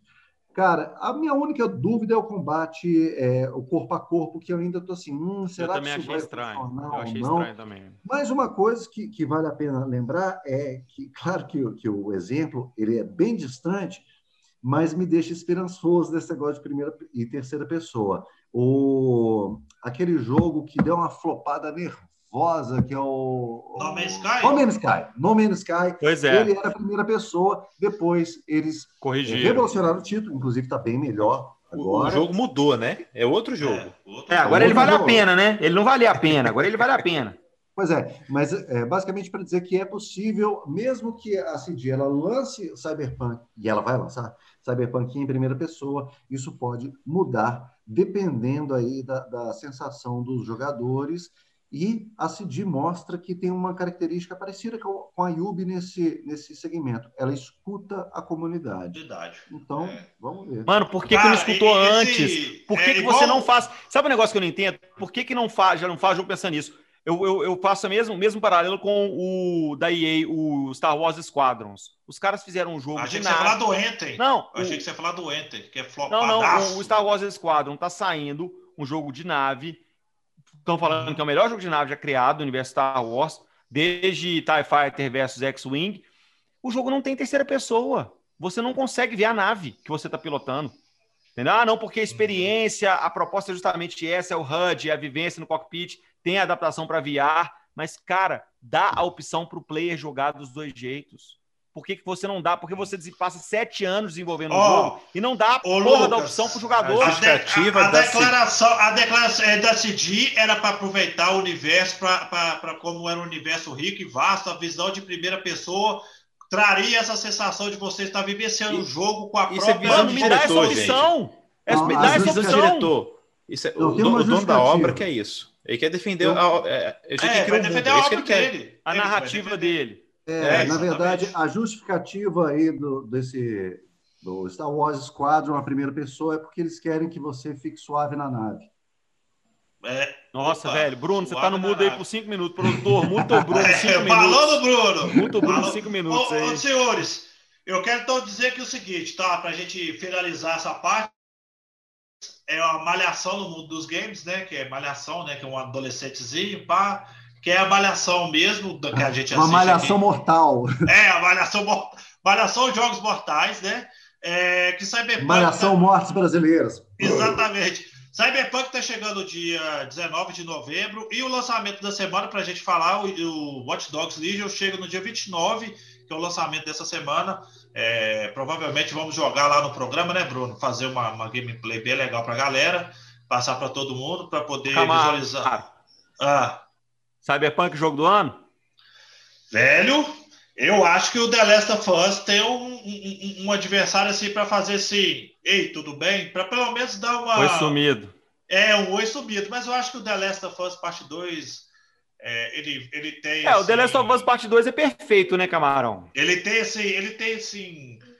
Nunca a faca e o queijo na mão, mas o primeiro perdeu pro GTA V, né? Então deixa eu falar um negócio, viu? Então, então deixa, eu falar, deixa, eu falar, um negócio. Eu acho que é, se Cyberpunk sair da forma com a qual nós estamos esperando e The Last of Us Parte 2 levar o título de jogo do ano, para mim vai ser a mesma injustiça quando God of War levou de Red Dead Redemption 2. Você tem um jogo que é mil vezes mais complexo, mil vezes mais impactante para a própria indústria dos videogames, que não vai levar devido a um primor de um jogo que, com todos os, seu, a, a, a, os, os seus louros, com todas as suas glórias, ele é bem mais simples. O, o God of War é muito mais fácil de ser realizado com todos os seus valores do que um Red Dead Redemption 2. E eu acho que, que nós temos, Cyberpunk, eu, eu só para buscar as coincidências, nós temos uma coisa interessante. Eu vou em GTA V. GTA V foi lançado no, se não me engano, em setembro de 2013, ano em que foi lançado o PlayStation, o PlayStation 4 e o Xbox One. Bom, é, nós temos um título que passou durante toda essa geração, ele vendeu para caramba, ele é, foi trazendo conteúdo tal, e está indo para a próxima geração de consoles como um lançamento, uma coisa surreal. Eu digo que o maior inimigo GTA 6 é GTA 5, porque vende para caramba e é business, cara. Acho que Cyberpunk tem o mesmo potencial, até pela coincidência da história. Era inclusive para ser lançado em setembro, está sendo lançado agora. É, ano de troca de, de, geração. A gente sabe que o próximo trabalho da CD Projekt Red não é o próximo The Witcher, e sim o multiplayer de Cyberpunk. Então, isso vai dar uma vida útil para esse título, ou pelo menos tem potencial para isso, tão grande quanto GTA V. E talvez a gente tenha essa história sendo repetida pela CD. Não sei, palpite, joguei aí. É, eu, eu fico muito triste de saber que a CD não está com o Witcher 4 na fila aí, depois do Cyberpunk. Eu acho que é, tem, se, tem, se, é, tem, tem essas vantagens do multiplayer, sim. Acho legal, por exemplo, que a, a, a Insomniac fez com o, o Insomniac, não, a que fez com o Ghost of Tsushima. Qual que é a desenvolvedora? É... Sucker Punch? Não. Sucker Punch. Sucker Punch? Sucker Punch. É, Sucker é Punch. É, é pois é, que deu um multiplayer, um DLC multiplayer, tal. a gente falou disso aqui no, no, na edição passada, mas é, o single player está sendo deixado de lado, sabe? Aí, ah, não, agora a gente vai focar no Cyberpunk e multiplayer. É, a gente precisa de mais um jogo de mundo aberto, multiplayer? Não sei. Eu queria ver um Witcher 4 aí no. no ah, eu também. Eu também, no, não tenho dúvida. Mas, mas eu acho assim. É, a gente tem que esperar para ver o que é que esse multiplayer, porque se a, a CD entregar essa Night City é, diferente como um mundo aberto do que a gente já viu, talvez o multiplayer ele também tenha camadas diferentes dos é, que a gente está habituado, justamente por causa disso. Então, eu estou me dando muito benefício da dúvida, eu estou esperançoso com relação ao Cyberpunk. Não gosto de jogo em primeira pessoa, tenho dificuldade, jogo um ou outro, mas nesse caso eu estou querendo saber o que, que é que isso funciona. Porque é um jogo em primeira pessoa, em que a exploração é muito importante, não é um shooter, mas funciona bem como shooter. Ele, ele, ele flerta com vários segmentos sem necessariamente ser e ao mesmo tempo é tudo. Eu sou esperançoso. Eu só não posso deixar de comentar da opinião do Bruno, que é a opinião do Bruno, que é Red Dead não deveria ter levado, devia ter levado o prêmio no lugar do God of War. Maior injustiça da história. Olha isso. Do... Maior não é melhor. Não, mas eu acho. Nesse caso, eu acho. É, é, eu, eu, eu tô dando eu um exemplo, um exemplo não só de um jogo que é maior, mas ele é muito mais influente para a indústria do que é, God of War. Se você for ver, o God of War foi importante aquele ano? Sim, mas quem é que fala do God of War é. hoje em dia? O, o, Qual é a contribuição que God não vai é, Cara, não é, o God of War não é um jogo memorável. Esse God of War não é um jogo memorável. Qual é a é contribuição é... de God, o, Lucas, pra gente? Qual é a contribuição não, pro Red Dead? A, a repaginação, pra, pra do, a repaginação do Kratos foi legal. Não, sabe? Lucas, é, mas qual mas, é a contribuição? O jeito qual que foi contada a história. A história, o, o camarão, é assim, você pega, é, é, eu acho que o que é avaliado no seu jogo é maior, mas sim, entre a questão de roteiro, você entra a direção do jogo, tem, tem vários aspectos que são envolvidos. O Red Dead ele, ele é um primor técnico. Eu acho que ele é um primor técnico, não discuto isso. É, nem, nem vale essa discussão, igual vocês falaram, os animais e tudo. Mas acho que o roteiro dele me incomoda. É uma história que eu me perco, eu perdi muito no ritmo da história do Red Dead, por exemplo, o pessoal. E o God of War consegue manter no ritmo da história, naquela é. imersão é. e naquela sequência. Ô, Júlio, eu acho que é um problema que a Rockstar tem em todos os jogos dela. É, eu também senti isso também. Gosto muito do Arthur, gosto muito da história do Red Dead, mas eu, eu, eu, também percebo que a Rockstar se perde um pouco na história, não consegue delinear muito bem para onde quer levar aquilo. Eu acho, achei o final do Red Dead um pouco abrupto demais, meio tal qual o primeiro também não me, não me agradou, mas enfim, eu acho um jogo melhor do que God of War. Eu, eu, eu não, achei, não, não vi inovação nenhuma no God of War. Ah, não, do, eu, eu, vou só colocar uma coisa, e, e essa, essa ala específica é dá problema, mas é muito de, de gosto. Eu vou, God of War é uma jornada de A para B. Ela Perfeito. é uma jornada de A para B. O Red Dead Redemption, a riqueza dele é, é um estudo de personagem, deles, do Arthur, que ele não, você não sabe exatamente, você sabe de começa num perrengue, gente querendo sobreviver, você não, você não sabe exatamente para onde que ele vai. E no final das contas, ele fala sobre vida, sobre evolução, sobre mudança. É tão mais maduro o, o, o conceito de narrativo de Red Dead Redemption 2 do que simplesmente dizer, olha, a missão é daqui para cá. Você não sabe qual é a missão do Arthur. Você sabe que é um rito de sobrevivência. Você sabe o, o contexto, o mundo está muito mais influenciando aquela jornada do que a jornada influenciando no mundo. É, de Red Dead Redemption 2. Então, eu acho é um jogo muito mais complexo. Eu entendo isso que o Lucas disse sobre a Rockstar. Não acho que é um problema da Rockstar. Eu acho que é uma opção da Rockstar. Ela ter essas narrativas que elas não são tão óbvias assim. Você não sabe, você não consegue desenhar qual que é o futuro daquilo. Era repetitivo não, um pouco também. Não, não, não é. Eu acho que ela se perde. É, os outros jogos têm exemplos também, mas um exemplo para mim do Red Dead é Guarma. O capítulo de Guarma é um capítulo totalmente perdido. Você fala, por que, que eu estou julgando isso? Não, ali, ali não é deu para entender, Não deu para entender Aí, ali é ilha de Lost, Lucas. Ali Mas é a Rockstar faz dessas Lost. coisas. Acho que ela, ela, queria testar um ambiente ah, tropical, não sei o que, que, não, que eles não, queriam não, com aquilo. É, eu acho que ali foi um exagero. A não ser que você é, depois abrisse Guama, mas existe uma informação lá, uma informação que está ligado, eu não vou dar esse spoiler, mas está ligado à relação do Dutch com Arthur, que o Dutch revela para ele lá em Guama que ele fez antes dos acontecimentos, que muda completamente a visão do Arthur com relação ao Dutch.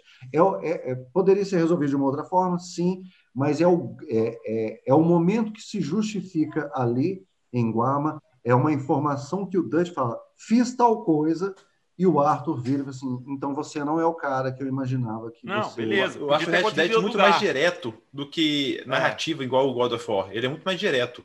E, assim, você jogar o GTA V? Uhum. Eu acho que Sim. o Red Dead é uma evolução Sim. dele, não traz muita tanta inovação como vocês estão, igual, é, às vezes é esperado. Eu acho que tecnicamente ele evolui bastante, mas ele ainda é uma sequência de GTA V, é uma fórmula que tem ali que a GTA, que a Rockstar pratica. Sim. E o God of War é, muito mais uma inovação na narrativa e no que era esperado desse jogo. Então... E acho que os dois cometem os mesmos pecados ao repetirem as mesmas fórmulas.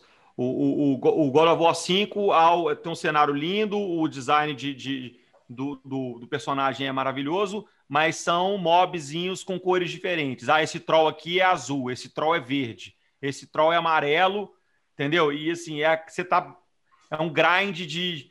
Um botão smash com grind ali que eu, para o PlayStation 4, para nada de geração, esperava uma coisa diferente, é, é. diferente ali. Esperava ser surpreendido. Eu, eu, eu, eu rejoguei God of War recentemente, estava jogando, o Camarão até sabe disso, e eu gostei mais de God of War sem aquela, aquela sensação do tipo, quero tocar a história para saber aonde que, que vai dar. Aliás, é um, é um conceito que eu sempre dou. Jogue mais uma vez a história, porque a primeira vez você está tão atrelado a onde que isso vai dar, que às vezes você vai abruptamente tocando o bonde. Enquanto numa segunda jogatina que você já está mais aliviado, tipo assim, eu sei o que vai acontecer, você descobre tantas coisas diferentes sobre o próprio personagem que deixa a experiência muito mais rica. Que não está explicitamente ali, né? A, a história tá... é contada é. de forma. É, é, você entendendo ela, você absorvendo é. ela. É assustador isso. E, e, é um dos motivos pelos quais eu acho que Red Dead Redemption 2 é, para mim, o jogo da geração por causa disso. A segunda jogada, quando você fala assim, cara, esquece a história, eu já sei que vai dar uma. O que, vai acontecer, eu já sei, então deixa eu aproveitar esse mundo. Você começa a descobrir tantas nuances, camadas daquele jogo que você fala assim, caramba, que obra de arte. Que obra você quer, de você arte. Quer um jogo, você quer um jogo que a Rockstar acerta bonito, contando hum. uma história, te mostrando o mundo? Max Payne. Max Payne. Sim. O Max Payne é um jogo linear da Rockstar. Ele é linear. Tem ali um mundo aberto ali que você vai, dá uma corrida ali e tal, mas ele te conta uma história do começo ao fim, te leva do ponto A ao ponto B e ele faz isso com maestria. Eu acho que foi a tentativa da Rockstar em tentar fazer um jogo linear. Assim, ah, vamos tentar um negócio aqui diferente. E ficou muito legal. É um jogo muito legal de jogar. Não é o melhor Primeiro, jogo da Rockstar. Né? É, tem, tem dois? Não, não é o três que você está falando, não, né? Três. Só o não, 3. o Max Payne da Rockstar. O primeiro foi é o da Rockstar mesmo. Não, o Max Payne. É, o da Rockstar. O primeiro. Que é, do Bra... Ah, que é no tá, Brasil. É aquele é que eles trocaram o ator é o pelo camarão? É, exatamente. Ele é o Kratos, né? Max é, Kratos. Careca de barba é igual chinês, japonês, coreano, tudo igual, mano. Não mas, tem jeito. Mas, mas, porra, o Max Payne, essa, essa cena mesmo dele, que ele raspa a cabeça e tal. Pô, o jogo é muito. Não sei se vocês jogaram o Max Payne. Jogamos. Que jogo foda, velho. Que eu joguei, né? Foda. Jogamos é ótimo, eu joguei.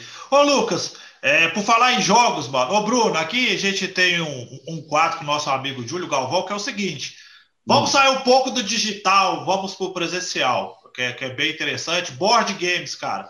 Você chegou a jogar muito board games na sua vida? Tipo, hum. vamos falar os classicão, né? Jogos da velho, War, Banco Imobiliário, essas assim. Jogos cara, da velha board game, qual planeta, Camarão? Cara, tô dando um exemplo para ajudar meu amigo, com licença. Um exemplo para ajudar meu, meu amigo. Meu olho tá revirando aqui agora, tá? Eu sei, mas é para ajudar o meu amigo.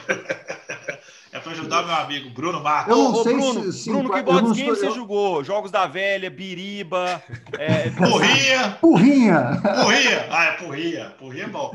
Mas você Cara, chegou, assim, Bruno, a jogar muito? Eu, eu não tô muito versado no, no, no, no não é no tema, não, é na, na, no jargão, mas não sei se War entra nisso, tabuleiro, War entra, entra, entra joguei entra, muito. É, Banco Imobiliário joguei menos, sei lá.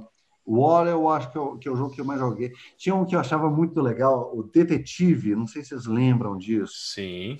Que era de tabuleiro, era meio Among Us, é, antes de Among Us. Que passava em Londres. Onde a senhora mostarda. É, não, não, esse é Scott, esse É o detetive, é o clube. É, é o detetive casa. eu joguei muito. Era, era muito se passava legal. o mapa de Londres, você tinha uma carta que pegava esse metrô, é ônibus. Esse é Scotland é Yard, Camarão. Camarão, você não esse sabe é nada de board game, fica caladinho aí. Não, velho, é porque eu tô lembrando de um, é o seguinte, porque tinha a cartinha que era o metrô, o ônibus e o táxi. Aí eles andavam, o metrô andava esse por mais parte da cidade.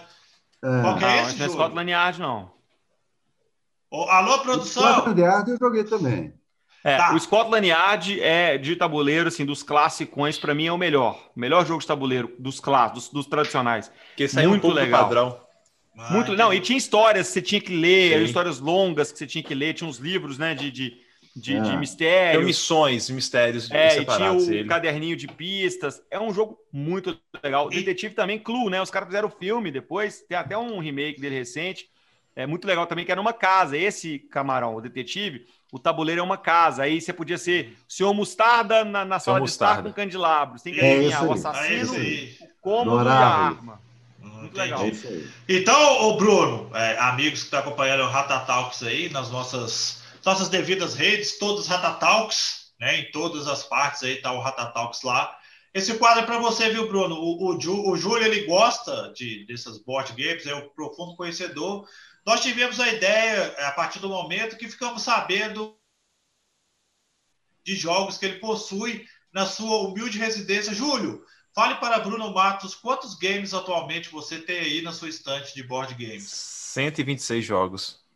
Caramba, é, velho. 126. Então, quer dizer, é um, é um universo bem interessante e eu confesso que conheço pouco, e a partir do momento que o Júlio tem, né, todos os Ratatalks, ele vem trazendo para a gente essas novidades. Cara, cada joguinho assim, interessante, é, para jogar até mesmo com a família, né, Júlio? De repente a, a, pessoa não gosta muito de videogame ali, mas quer ter um tempinho também para sair um pouquinho de redes sociais, assim, de, de, de, do eletrônico, ficar mais no analógico mesmo ali, ficar com a família. E o Júlio vai trazer o game pra gente hoje, Júlio. Fica à vontade aí, meu cara. Agora é com você aí. O, Camarão, e pensando nisso, eu tô realmente, pouco a pouco, introduzindo jogos, é, é, meio que eu chamo de gateway de entrada, para quem quer conhecer esse universo é, vamos assim, ele é, ele é, antigo, mas aqui no Brasil a gente está muito acostumado com o que a Estrela e a Grow traziam para nós, né? Que é, no caso aí, o Banco Imobiliário, o War, Detetive, Scotland e, e, entre outros, né? Talvez a Grow começou, vamos olhar mais o pé nisso, trazendo o Catan, que alguns já devem ter conhecido, jogado, o, o Lucas, né? Você tem o Catan, né, Lucas? Tem sim, tem o Catan aqui em casa. É, foi o que me introduziu nesses jogos novos, assim, tabuleiros. São os chamados jogos modernos. É, Isso. Ela tem também o Puerto Rico, que é um jogo que foi o melhor jogo do, do mundo durante muito tempo, tá? Existe um site, quem quiser acompanhar, recomendo, que é o Ludopedia, que é BR, tá? ludopedia.com.br, e tem o internacional, que é o boardgamegeek.com, tá? É, ali, quem é nerd, quem acompanha, pontua, vota no jogo e tem um ranking. E o Porto Rico, que a Gru trouxe tem uns 4, 5 anos, foi durante muito tempo o líder de jogo de estratégia. E eu estou trazendo um jogo hoje mais é, é, dinâmico, uma caixa pequena, é o CUP, tá? É, essa arte dele não é arte internacional, é uma arte brasileira, muito bonita. Legal. Tanto que fizeram um Kickstarter dela para depois tornar ela uma arte padrão dos jogos lá fora, tá? Esse é um jogo que ele, eu classifiquei ele como um party game. Eu não, né? O, o é um jogo para jogar mais com amigos. Ele não define tanta estratégia, é um jogo mais de blefe. Então, você não tem dependência de língua. A regra dele é muito básica, é uma duas páginas. E a iconografia dele são habilidades de personagens que ficam na própria carta. Basta explicar uma vez para o jogador, tem um livro de, tem um resuminho do que, do que cada personagem faz, e pronto, você está na mesa e você tem que usar muito mais a lábia. Como funciona? A ideia dele é que você dá o golpe em outro adversário. mínimo de três jogadores, podem jogar aí até dez jogadores, tá? E cada jogador recebe duas cartas. Essas duas cartas são os seus poderes, são seus personagens. Só que você joga com eles escondidos dos demais jogadores. Você não precisa jogar com a carta que você tem. A ideia do jogo é você descobrir e eliminar o outro jogador, descobrindo que se ele está mentindo ou não. Tá? Então você tem pontos de vida, são seus personagens. Jogando e cada personagem pode ser repetido três vezes no baralho. Então você joga um baralho com 15 cartas, são cinco personagens diferentes. Cada jogador recebe duas. Então, quanto mais jogadores tem, você começa a fazer o quê? A eliminação do que é possível ter de carta ou não. Então, por exemplo, você tem um personagem chamado Duke, que você pode comprar três moedas. Você compra moeda para chegar a sete moedas e aplicar um golpe de estado em outro personagem, eliminando uma carta que ele tem. Ao eliminar a carta, ele tem que exibir a carta eliminada. Logo, você começa a eliminar possibilidades daquela carta estar com alguém ou não. Então, eu, Júlio, posso estar escondido, jogando com o Duke, não tendo o Duke, tendo um, um, o capitão o assassino, e comprando três cartas, blefando a cada turno. Então, esse meu blefe, eu tenho que ser consistente com ele. Se o jogador da mesa perceber que estou mentindo, quando acionar meu, meu personagem, ele pode contestar minha ação. Caso eu tenha o Duque, ele perde uma carta. Caso eu não tenha o Duque, eu sou obrigado a, a abrir uma, a mão de uma das minhas cartas. Então ele é um jogo de blefe com, é, é, como diria, é, é sacar, descobrir o que o outro jogador está fazendo, eliminação. Você pode mentir que você tem uma carta e, e manter escondida a outra. É, são um jogo com poderes diferentes, onde tem eliminação de personagem. Então, uma partidinha de 15 é um minutos. Truco, é um truco elaborado. É um truque moderno. Tá? É muito blefe. Eu ia falar mais do poker do que o truco. é sim. E, você, e, e, e, entra o jogo de extensão, porque você vai vendo jogadores comprando moedas, juntando moedas, tendo sete. Quando chega a sete moedas, você sabe que você pode ser alvo de alguém. Então você quer eliminar o jogador antes dele poder te eliminar. Então fica essa Não. tensão. É um jogo muito gostosinho. Vale, dá para jogar com uma cerveja do lado, uma bebida, com um grupo Aí, de amigos, sim. assim, sem pensar Eu acho muito. Que quando me perguntarem de jogo, ah, é, é, justamente esse o questionamento. Dá para jogar bebendo uma cerveja? Dá. Ah, esse tá. dá. Então esse é para Quanto assim, mais Imagina mais fácil fica de mentir. É, é. exatamente. Você demais, você tá doido para roubar o cara. Sou com demais. Eu sou com o Zuki hoje, sou, vou fazer o golpe você. E o jogo tem um nome que não pode ser pronunciado na pronúncia correta, né? Não dá, você tem que ter muito cuidado. Não dá. É, é um jogo barato, tá, e gente? É 60 reais? 60 reais? Isso. Tem, você encontra ele por 80, 70, mas a média de preço dele é 60 reais. É, recomendo colocar o que a gente chama de sleeves, os plastiquinhos, para evitar, já que você vai jogar bebendo, e vai usar tira-gosto, tá? Muito legal o design da carta, o, o, o, o, Júlio. Parece um, é uma pintura, né? Um negócio meio Sim. estilizado, assim. Ele tá, Pô, não ele dá para marcar aqui, a carta, velho. Dá aquele não dá. Por favor, não, não façam isso. É falar em truco, né, velho? A primeira coisa que pensa é, é marcar a carta, que, né? Percebe Só que o Bruno um Matos jamais será convidado para jogar jogo na casa do Nunca. Júlio. Ou então a mão dele na, na, mesa o tempo todo. Por favor, mantenha suas mãos aí visíveis. Por gentileza. Ô, Júlio, você na sua casa, cara, jogando board game, deve ser a coisa mais engraçada, porque deve ficar vendo a galera em volta da mesa, aí o cara vai, pega naquele salgadinho e o Júlio segue o dedo do cara, assim, e vai acompanhando. Tipo assim, esse cara vai limpar esse dedo, velho, antes dele encostar no meu jogo. O Júlio então, antes de tipo começar a jogar, tem as regras da casa, né? Gente, vamos lá. Vamos comer ou vamos jogar? Tem jogo que não dá para fazer isso junto, então vamos definir qual vai ser a regra do jogo. Ou vocês querem é, comer jogando, então vamos escolher o jogo certo para isso. E copo em cima que... da mesa, pode? Pode, pode. Longe Porque do jogo, aquela tombadinha de aquela tombadinha de copo na mesa também. Nossa, ali você perde doido, amizade. Eu tô doido para perguntar um negócio pro Júlio, agora eu vou perguntar, Júlio, já teve alguma vez, já aproveitando o quadro, que já teve alguma, vamos dizer assim, algum amigo seu já, a partir do momento que a gente tá jogando o jogo ali, você com todo cuidado do mundo, vê um, um, um pseudo amigo, né? Porque depois do acontecimento, acho que nem amigo seu deve ser mais Aconteceu algum acidente de trabalho, cara? Por incrível que pareça, não. Eu acho que o pessoal é, entende o carinho que tem e o investimento que é um jogo de tabuleiro, porque tem jogos de tudo que até preço, né? Igual eu falei, o Cup aqui de 60 reais e eu tenho jogo aqui de 350, 400, 500, algumas edições de colecionadores. É, que eu coleciono também. Eu tanto não só jogo como coleciono alguns jogos alguns designers famosos. Então, o pessoal sabendo o carinho e eu tenho cuidado de plastificar as coisas e tomar conta, tenho esse cuidado junto comigo, viu, camarão? Então a premissa é essa: se forem jogar os meus joguinhos, vamos jogar com cuidado, pelo amor de Deus. Ah, imagina os ciúmes, né, Júlio? Nossa, Não, até que me persiam, Já fui mais coisa, ciumento, cara. hoje eu consigo até emprestar alguns jogos, é. tá? Ó, oh, mas aqui, mas é, eu imagino também, é, é, é, até por ser alguns jogos, não desses, né, que você tem, tem mostrado pra gente aqui no nosso podcast, mas eu vejo assim, a dificuldade de achar certos jogos também, né, Júlio? Aí já, já é um preço mais elevado, um jogo mais assim, vamos dizer assim, mais elaborado, com mais peças, com tabuleiro, com coisas assim. Eu acho que até mesmo, até por essa questão da dificuldade mesmo, cara, porque a gente não conhece tanto no Brasil. É, board games é bem restrito.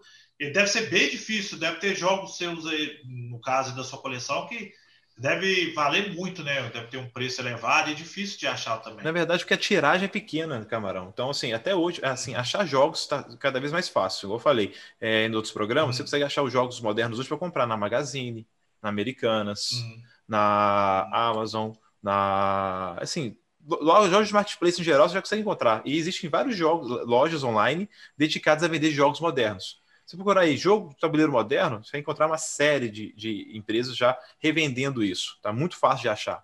O que acontece é que talvez um jogo muito procurado, por ser um, um, um, mercado ainda um pouco mais de nicho, é a tiragem é pequena, né?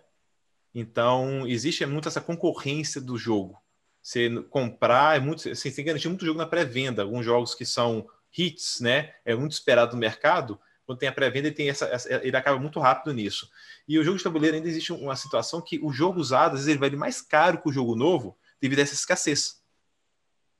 Então, você consegue adquirir o jogo, você pode jogar à vontade, pode vender, ele não é, ele, você não perde tanto valor no jogo. Porque realmente ele tem uma escassez, ele tem tiragem, então você consegue ainda conseguir revendê-lo com um preço interessante. E falando de jogos de tabuleiro, a gente tem várias mecânicas, vários jogos para tudo quanto é gosto. Igual anteriormente eu mostrei o Ticket to Ride, é um jogo de estratégia, mas você consegue jogar isso com crianças. E eu estou trazendo um jogo hoje mais que é o que a gente chama de Take a Tat, o jogo de atacar um amigo, um jogo que tem mais interação entre os jogadores. Normalmente, os jogos modernos, a interação entre eles não acontece tanto. É um jogo que se ganha no final quem tem mais ponto. Já o Cubo, por exemplo, pode falar. Não, pode, pode concluir. E já o Cubo, por exemplo, é um jogo pequeno, de 15 minutos, onde realmente existe essa interação e eliminação de jogador tá? É muito comum em jogos modernos, mas o Cupo eu gosto muito dele por causa disso, porque você joga muito mais usando a sua lábia e existe essa brincadeira que a gente gosta de atacar o amiguinho, né? Eliminar o amigo, tirar ele da mesa.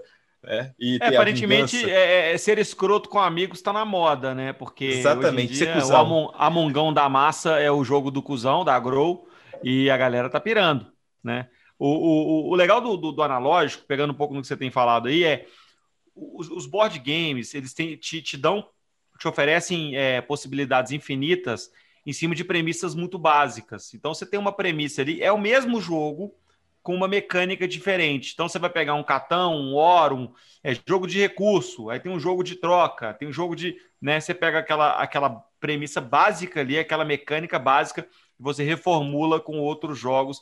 E a, quanto mais você joga board games, mais fácil é de você aprender a jogar jogos novos, porque você já sabe, ah, esse aqui é o Coop, mas de um jeito diferente.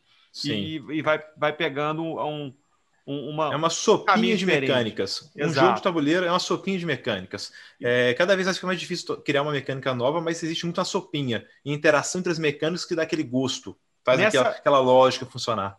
Nessa levada, eu te faço uma pergunta: qual foi o jogo mais é, complexo, mas no bom sentido, que você já jogou? O jogo mais interessantemente complexo que você já jogou? É o, é, assim, é o Bambam do mercado, é o Terra Mística. É um jogo onde você não tem dependência de sorte nenhuma é só estratégia. É, mecânica, é, é, assim, é um jogo que você tem que saber jogar, de fato. Então, não, é só, não, tem, não, não tem dependência de sorte. É um jogo que você demora aí uma hora e meia, duas horas uma partida, pode chegar até quase três, bem tranquilo se tiver jogadores realmente muito cabeçudos, e que você vai ganhar porque você foi bom. Ponto. Terra Mística, recomendo. Uma hora, uma hora eu vou experimentar, vamos jogar. Vou te apresentar aí na mesa. Treta, Júlio. Ô, Júlio, dá treta com os amigos? Dá treta? Game of Thrones, Bruno. Tem um jogo de tabuleiro do Game of que Thrones. É muito bom, né? Com a arte baseada no livro, não da série. Que você tem que trair seu amigo. É um jogo que você tem que fazer aliança para conseguir avançar. E no final, só um que ganha. Então, a, a pergunta é: quando o Bruno vai me trair? É isso. Quem vai trair primeiro o outro? É um jogo que já Aí você faz treta. umas alianças de momento, né? Assim, Exatamente. Deixa eu colar com esse cara aqui agora, daqui a pouco eu vou ferrar ele. Mas agora é, é o War sem dado. É um War sem dado com o tema Game of Thrones que exige traição. É lindo, maravilhoso. Já joguei uma partida de 5 horas desse negócio. É, eu ouvi falar que o que é muito bom mesmo, e é o jogo da treta, né? Eu já ouvi falar que é o, o joguinho da, da, da treta marota. Se você não tiver maturidade, Vamos falar de é, coisas... ali amizade e casamento. Vamos falar de coisas, senhores, que não tá dando nem treta, pouca, né? Que Velozes Furiosos vai ah, chegar um fim aí, né? Já tem. Pô, já, tá, já sério, passou cara? da hora, será? Tem pô, treta? uma franquia tão pequena, Ô, Lucas Rage, curta.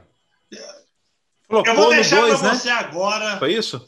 É, fica à vontade. Lucas Raj, fique à vontade para falar a respeito dos filmes. Vou jogar para você aí.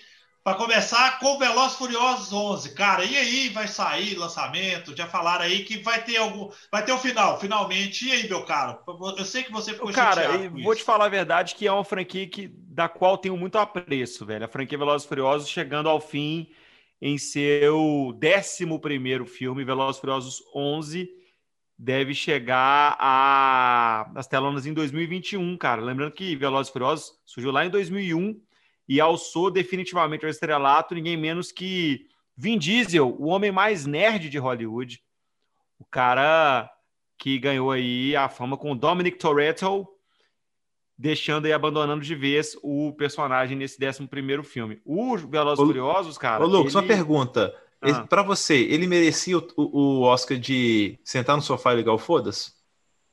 Velozes Furiosos? É. Sim, sim. É um filme de ligar o foda-se. É, e mandar o... o seu professor de física merda também. Também. É, não, o Velozes e Furiosos, cara, ele sempre foi. Eu gosto muito do 1, muito. É, e é um filme que, cara, você abre mão e vai se divertir um blockbusterzinho. Ele chega em 2001, em uma época em que tava, a, o Hollywood estava escassa de, de blockbusters, é, anos 90. Você lembra do filme anos 90? Velocidade Máxima, a gente falou dos filmes do Nicolas Cage aí, A Outra Face, Coné, uns blockbusterzão, cara. E era 2001 tava na época aí pós-Matrix em que era tudo tinha que ser é, computação gráfica, efeitos especiais, bullet time. E chega o Velozes e Furiosos realmente inovando com a temática de corrida, pega um pouco na o, o, o, é um Need for Speed em forma de filme, né? E deu muito certo. Se não me engano, o que flopou foi o Tokyo Drift, né? Que é o, não sei se é o 2, qualquer um que todo mundo esquece, não. todo mundo ignora. O 2, a pessoa esquece, eu acho o 3 também o Drift. O 2 é. A história ela foge muito. Não tem o Van Diesel, começa por aí, né? É, no de Tóquio, eu acho que não tem o, o, o Van Diesel, né? Mas assim, esse filme, o, o, o Velozes Furiosos 11. É o Too Fast, Too Furious, que é o 2 que, que é o dois, tem, né? não tem Van Diesel também, isso. Também não tem Van Diesel. É, no caso do, do, do Velozes e Furiosos é, do 11, ele é cercado de polêmica, né? Porque tem uma certa treta envolvendo o, a equipe do Toreto, a equipe do. O, o, time principal, os caras são meio tretados, porque saiu recentemente o Hobbs e Shaw, né? Que é o, o meio que. Como é que chama isso? É um spin-off de Velozes e Furiosos com os é, personagens do. Statham. É, com o Statham e o The Rock. E tem gente no, no, no, time principal que ficou puto do The Rock, que é o Hobbs, né? O, se não me engano, Lucas Hobbs, que é o policial tal, que entrou pro time recentemente, ganhou um filme próprio. E o tipo assim, pô, véio, o cara acabou de chegar já tá dando tchauzinho na janelinha do ônibus. Isso gerou um certo estresse dentro do o time. O cara é o The. Rock, né, gente? Pelo amor de Deus, né? É, o cara é o The Rock. E, por sinal, quando ele entra, ele dá uma refrescada boa na franquia. Sim.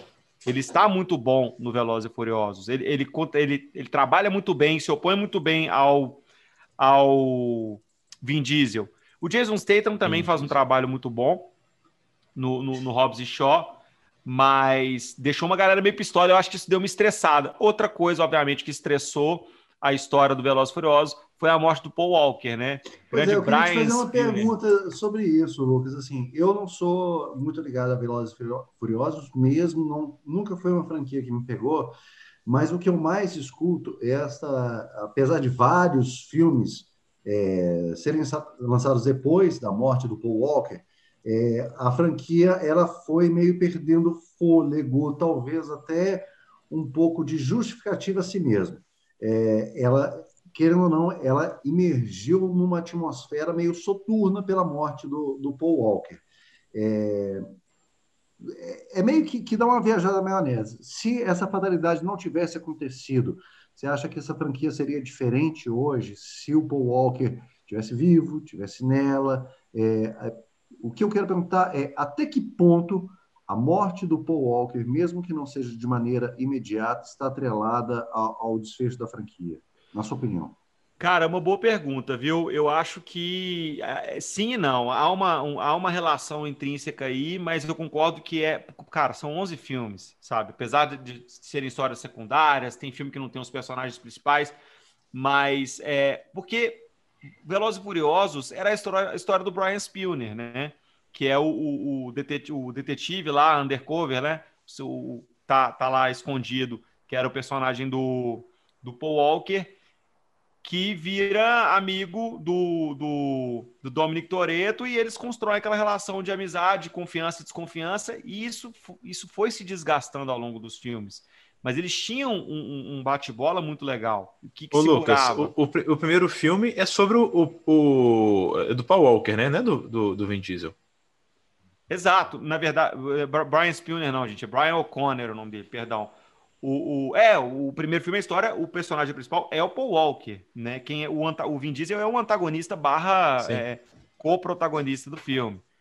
Mas realmente é a história do Paul Walker. E o Vin Diesel ele ganhou, porque ele é o Vin Diesel, ele é um personagem carismático, ganhou cada vez mais espaço ali no, no filme. Mas o Paul Walker sim era um personagem muito bom, é um personagem muito carismático. Tanto que quando ele se foi, muita gente sentiu que a franquia perdeu bastante. Eles tentaram tapar o buraco com o The Rock aí, tentando fazer às vezes aí. Mas eu também acho que não se sustentava por muito tempo. Eu te dou um exemplo, Bruno, de filmes, porque eu chamo de buddy movies, né? São os filmes do, uhum. dos, dos parças. Né? Uma franquia que deu muito certo e teve uma hora que ela teve que, que acabar foi Máquina Mortífera, que o, o, Mel Gibson e o Danny Glover faziam o, o, o Riggs e o Murtaugh, né? Eles eram parceiros, detetives totalmente diferentes, e por essa relação entre eles, o filme se sustenta por quatro títulos. Mas aí tem uma hora que a, a fórmula cansa também. No Velozes, é. os caras chegarem a 11 filmes, eles estenderam até demais. Como diria meu querido Frodo Baggins, tal qual Bilbo Baggins, tal qual uma manteiga espalhada por um pão. né, Júlio, Júlio Fernando? Ô, ô, ô, Lucas, é, é, vai ter. Esperando isso. É, não sei, mas não duvido não, velho. Não, tudo, tudo é possível. É, essa história, o, o Velozes e Furiosos, ele começa, na minha concepção, quase como um novo Point Break, que é aquele Caçadores de Emoção do, dos anos Bom, bem 90, lembrado. É Muito bom. Patrick, Patrick Swayze e Keanu Reeves. É, Excelente aquela filme. história do cara que é infiltrado para poder é, desvendar um crime e acaba Ô Bruno, se aproximando. Só, só vou te mandar um beijo minha sogra. Ela adora esse filme. Se estiver me ouvindo, ela ouve todos os programas, ela escuta todos eles. Ó, Andréia, lembrei de você aí agora, ó. Keanu Reeves, Caçador Caçadores de Emoção. De emoção. Muito um beijo. Caçador é, de Emoção, Patrick remake, Swayze. Que é, que é, muito ruim. Não, cara, tem que assistir o original com o Patrick Swayze e o, e o Keanu Reeves. Aquela cena final na praia que o Patrick Swayze vai pegar a última onda e ele fala, você é louco. E o filme inteiro o Ken Reeves fala isso com ele, né? Tipo assim, ele pula sem parar, fala assim, você é louco, você vai morrer. Aí, daquela aquela, aquele jeito, Swayze meio doidão, assim, né? Então, é, cara, o, o, o filme do Under... O, na verdade, o, o Undercover Cop Movie também foi um gênero que ganhou força nos anos 90. Tem vários títulos que, que tem essa premissa, né? Caçador de Emoção é o mais famoso, de fato. Assim. E o Velozes e Furiosos bebe muito nessa fonte do, do, do policial disfarçado. A premissa né? é a mesma, né? É, a mesma, é o mesmo filme. É o mesmo filme. É. Depois ela, ela foi forçada, a franquia Velozes e Furiosos, a se tornar outra coisa. Só para salientar que o Lucas começou o, o o podcast no pão de queijo e já está na cerveja. Ah, com certeza, cara. A gente mostrar que a evolução acontece nos RPGs e nos podcasts. É, e por falar nisso, Bruno, né? A gente tá, eu estou aqui também, né, beliscando alguma coisinha aqui. Eu quero jogar mais uma aqui, aproveitando essa vibe de, de filmes, né?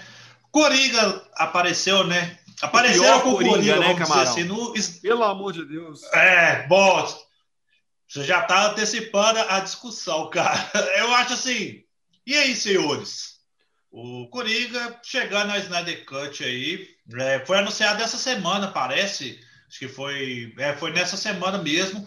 É, pegou a galera assim, desprevenida, viu, Lucas? Eu não esperava essa aparição. Ó, eu vou ser o último a falar que eu, que eu já sei que eu vou ser a voz dissonante disso. Ó, aí, velho, então, é, deixa, eu, deixa eu falar um negócio aqui. Vai lá. Esse tal do Snyder Cut é o maior desperdício de tempo e caractere em rede social que já existiu nesse planeta.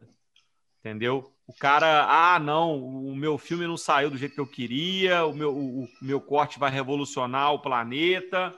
E assim, cara, o Snyder, o Zack Snyder não estava numa fase boa da vida dele, teve que deixar abandonar o título por fatalidades. Muito triste a história pessoal dele durante o, o, o a gravação do Liga da Justiça mas ter essa, essa hypada toda de que é outro filme, aí fala que o Dark Side vai aparecer e, e, aquela coisa toda.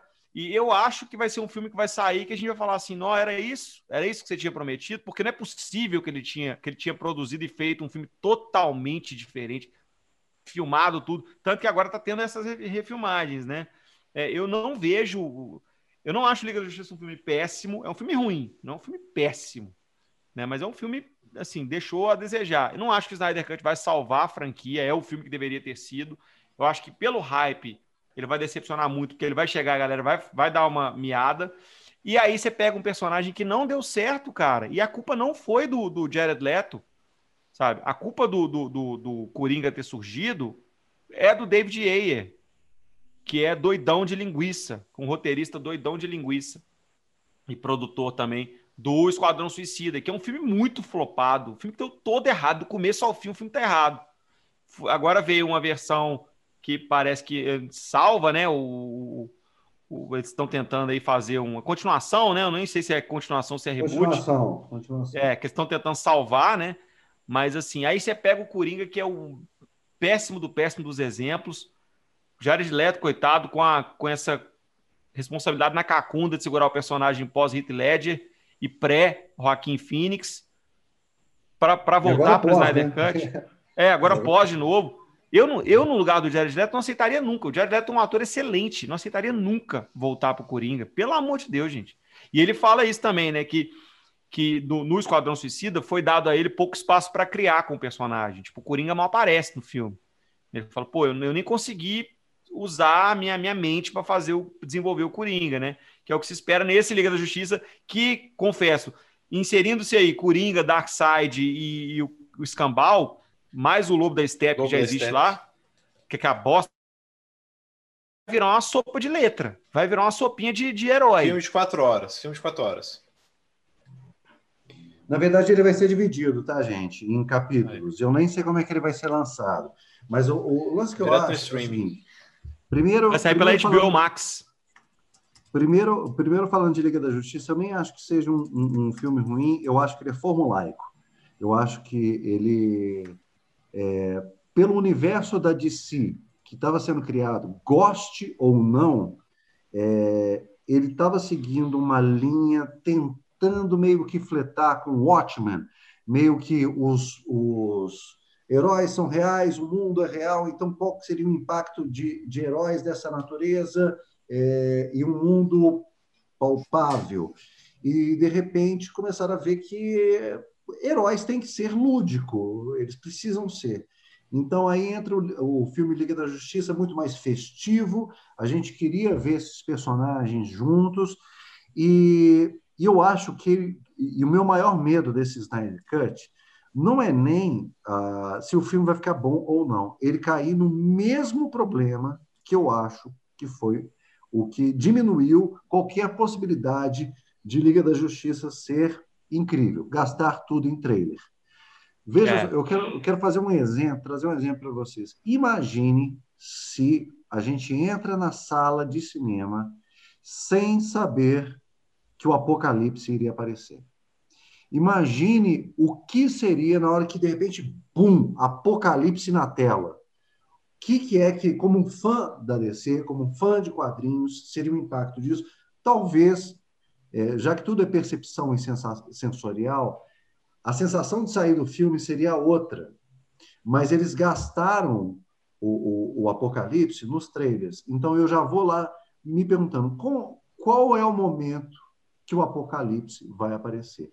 E o mais curioso é que no filme trata a, a, o Apocalipse, o criar do Apocalipse, como uma grande surpresa, só que uma surpresa já foi revelada. Aí eu fico me questionando sobre Imagine se a gente não soubesse desse lance do Coringa e de repente aparece o Coringa. Imagine se a gente não soubesse de Darkseid e aparece o Darkseid. É... Eu não sei até que ponto essa cultura de. Parece que são dois produtos completamente diferentes, que é o trailer e, e o filme. É outro produtor, é até outro diretor que faz os trailers. É, é separada a equipe. Mas, é, mas, mas, assim, é, uma coisa não está mais a serviço da outra. Esse é o problema. O trailer, a sensação Exato. que me dá é que o trailer não é mais um chamariz para o produto final. O trailer é um produto final e o filme é outro produto final. Então, por exemplo, nesse caso, eu acho que o trailer ele foi completamente responsável pela sensação do produto final filme, porque ele tirou não. uma série de, de plot twists que eram não. necessários para eu ter a experiência. E, e, o Snyder Cut, cara, é um filme que surgiu de uma birra, sabe? Do Zack Snyder com o Josh Whedon, que é um cuzão. É, fez um monte de cozice. E só que o Zack Snyder ficou, nhê, nhê, nhê, meu filme ia ser melhor. Nossa, estragaram meu projeto, não sei o quê. E aí, e aí que acontece? O, o elenco comprou né? O Momoa, o cara faz o Cyborg, que eu esqueci o nome, os caras compraram a briga do Snyder. Compraram ou foram comprados?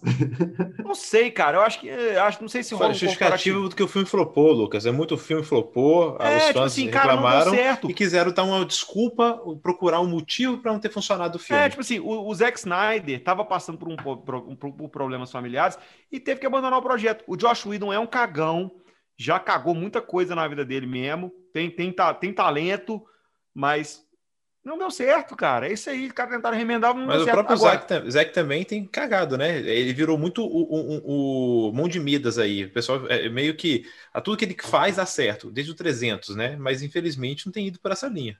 É, o, ah. o Sucker Punch, se não me engano, é dele, é horroroso. É dele, sim. O filme é horroroso, horroroso, horroroso, horroroso. É dói, Cenas dói o olho. câmera lenta de ação virou padrão. Meu olho né? sangra de ver o jogo, de ver o filme horroroso.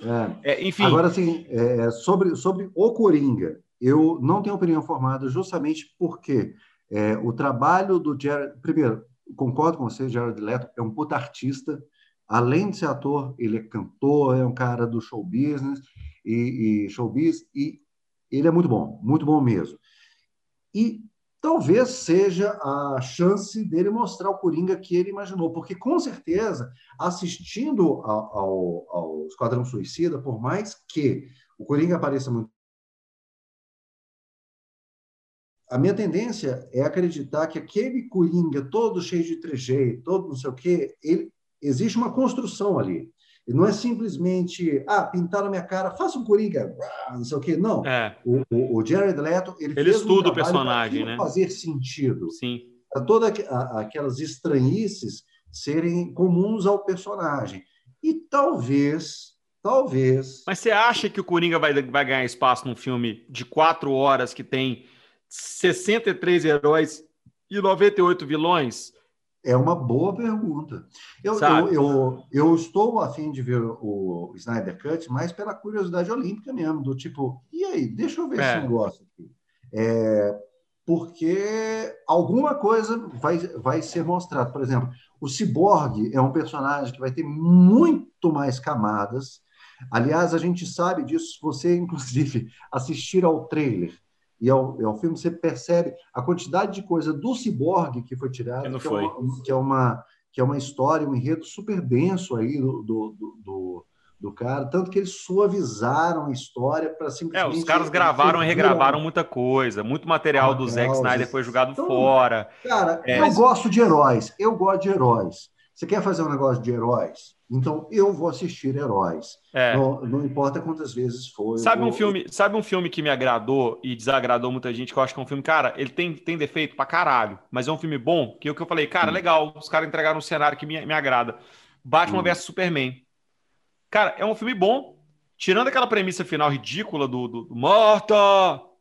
É. O filme é legal, cara. Eles, o Batman do Ben Affleck é muito bom. É. Sabe? O Ben Affleck é Mostra... é muito bom é, é, é, mas é, o Batman que ele criou é muito mais é, Frank Miller, sabe? Aquele Batman carrancudo, carcomido, o cara já derrotou os principais vilões dele, já tá no fim da carreira, o joelho dele dói e tal, não sei o quê. Eu gosto do Alfred. O Alfred, aquele o Alfred cara é muito que faz bom. o Alfred. É o Jeremy Irons. Cara, aquele cara, ele tem um lugar no meu coração, velho. Não, melhor Alfred é o Michael Caine. Não vem com esse papo, não. Michael Caine é o melhor Alfred de todos Mas, mas no, no Batman Superman, a melhor cena para mim é quando a Mulher Maravilha aparece. Ponto. É. É o melhor do, do filme. E no Liga da Justiça é muito de novo expectativa, né? Você espera que seja apresentado uma reunião de heróis tal qual foi feito com, com os filmes é, da Marvel. Pro, mas o problema da DC. Isso é uma dor. assim como nos quadrinhos, o maior espinho na, na, na no dorso da, da DC vai ser a Marvel, porque você sempre vai tentar comparar títulos. E não tem nada a ver uma coisa com a outra, sabe? Não tem, mas a preparação não... do universo tem. A preparação, não, a, sim, a, corrida assim, do é... filme tem. Você tem um filme de heróis, você tem três heróis que muita gente não conhece. Você tem o, o Cyborg, você tem ali o Aquaman, que não teve o filme de estreia. Você tem o Flash, que são colocados no meio ali daquilo acontecendo. O Flash foi outro que foi picotado. Picotado pra caramba. Várias cenas ali. Que é, para mim é o melhor do filme. Ele é o melhor, ele é, ele é, o alívio cômico. Ele o salva. Ezra Miller é um ator muito bom. É, é, é, ele, ele, eu gosto do Flash no filme, sabe? Acho que assim, ele força demais em uns, uns, momentos, mas eu acho que ele, ele é necessário ali. Ele quebra. Eu, eu, eu gosto desse filme. quebra aquele ar soturno demais. O que eu não aguento na, na, na DC também é isso, é assim. O Tim Burton fez isso, então vamos fazer isso. A DC, os filmes têm que ser escuros, tem que ser dark, chuva, tô chorando na chuva. E, sabe, gente, calma, vamos, vamos, vamos pro parte. O Christopher Nolan deu uma quebrada nisso com o Batman dele. A trilogia Batman dele é. tem muita cena de dia, tem, tem uma cidade que é uma cidade normal, não é gótica. Agora, é um universo, o universo DC é o universo mais difícil de ser trabalhado nas telas, porque é um universo fictício. Infelizmente, a DC trabalha com isso. É Gotham, é Metrópolis, é Central City, é umas coisas que não são tangíveis, e aí fica é... meio estranho, meio, meio, meio, sabe? Uma coisa meio. Uhum. É ah, o mundo real. Quer dizer, é você tenta tornar o mundo real aquele mundo que é oficialmente fictício. Mas, assim, é, se existe alguma esperança nessa pegada mais soturna do, da Liga da Justiça, se for mantida, é que eu acho que é um ótimo caminho para poder chegar e retratar a série de quadrinhos Injustice. Que aí, cara, que história, que história. E foi, foi o que a gente esperou, né? com aquele mundo alternativo que o Batman estava vendo, do Superman, se a luz morresse, estava plantando aquilo, né? Um cenário mais caótico. E ficou só é, nisso. Porque se você farofar, se você começar assim, não, vamos fazer a, a, o universo Marvel, você não vai para Injustice. Você, não, você vai desgraçar Injustice se você colocar a piadinha em Injustice. Injustice é, é uma, é, é uma proposta tão real, tão real, é, ao nosso mundo, assim, o, o, como o poder corromper e quanto que é, a pessoa é boa até a página 2, porque tudo depende. Quer dizer, a frase inicial de, do, do próprio Coringa é, é, muito interessante. Tipo, tudo depende de um mau dia. Você teve um mau Sim. dia, e aí, o que, que, pode acontecer a partir é. disso? E você tem Cara, tantas séries bacanas é. bebendo disso, né? É. Hoje. The Boys, The Boys, The Boys tá bebe aí. muito disso. Assim, que, como seria o super-homem se ele fosse psicopata? É o Homelander, né? Se fosse, é um, The Boys se fosse um humano, né? Se fosse realmente tivesse humanidade, é. né? É. Como seria o Superman se ele, se ele, ele só é o que ele é porque ele é alienígena. Mas é, fato, o que, é, que é a grande dificuldade questão, de muita gente se relacionar com, com o super-homem é essa, né? Porque ele é um alienígena, e mais do que isso, ele é praticamente assim imbatível no ponto de vista moral. Tanto é que um moral. dos apelidos do super-homem é o escoteiro. Ele o tempo todo ele é propositivo, ele pensa é. bem, não sei o quê. É, ele traz uma coisa da essência dos super-heróis, que, é o, que é o maniqueísmo, de existe o bem, existe o mal, é. e nada entre não, um e outro. Mas... É muito distante do, do mas existe... Mas essa é, que é a questão que eu acho que da, de uma, por exemplo, o Superman. O Superman atualmente é um personagem tão difícil de se adaptar para o cinema, porque ele é um personagem. É, o Superman é epítome do, do, do, ser humano, né? Do que, do que é ser o, o ideal e tal. E aí você tem, por exemplo, no Homem de Aço, aquela questão do, do o super-homem tá lutando com o Zod, os caras destroem a cidade inteira lutando, inteira. E no final, o Superman naquele dilema se quebra o pescoço do Zod ou se não quebra o pescoço do Zod. Eles falam assim, cara, você matou nego pra caralho, vocês atravessaram cinco prédios, vocês destruíram a cidade, e você tá nessa agora de vou matar esse cara ou não vou matar esse cara? Tipo assim, o Superman é difícil de ser trabalhado hoje, porque narrativamente é muito complicado se trabalhar com esses dilemas, sabe? Tipo assim, ele não se encaixa nesse mundo, a não ser que você queira fazer esses sacrifícios é, é, narrativos. É, na verdade, não são sacrifícios você ousar para contar a história, sair um pouco da caixinha. Por isso aí, que, sim. o Bruno defende a ideia do que o Bruno citou aí, é trabalhasse muito essa pegada do Injustice. Esse Superman se transformando, esse Superman sendo sendo esse outro, esse outro personagem, né? Não Porque essa ele. cena, essa cena do, do, Superman com o General Zod no, no, no, Homem de Aço me deu raiva. Eu falei, ah, velho, vai se fuder, mano. Você matou nego pra caralho ali. Você destruiu a cidade, que é o que o Lex Luthor sempre fala que é a defesa do Lex Luthor quando ele ataca o Superman e ataca os super-heróis. Fala o quê, velho? Vocês destroem cidades diariamente. Vocês matam, matam pessoas e pisam em pessoas como se fossem formiga diariamente. Entendeu? E aí o cara no final fica naquele dilema: se quebra ou não quebra o pescoço do Zod. É, agora, ah, vai se é fuder, é mano. Se você for fazer isso com o Super-Homem, isso que os quadrinhos já fizeram tão bem, cara, que vilão é o Super-Homem? Que vilão é o Superman? Ele é impressionante. É a figura mais imponente que existe no universo. É Red Sun. Você leu Red Sun? Fantástico, Não. que história. Red Sun é se, se, a, se, a, cápsula tivesse caído na União Soviética. É maravilhoso. Ah, sim, sim, sim, sim. sim. Eu, tem, aqui, eu, tem eu, animação, tá? Vale a pena alugar ela. A animação tá excelente. As animações da DC são fantásticas e saiu já a animação do Red Sun.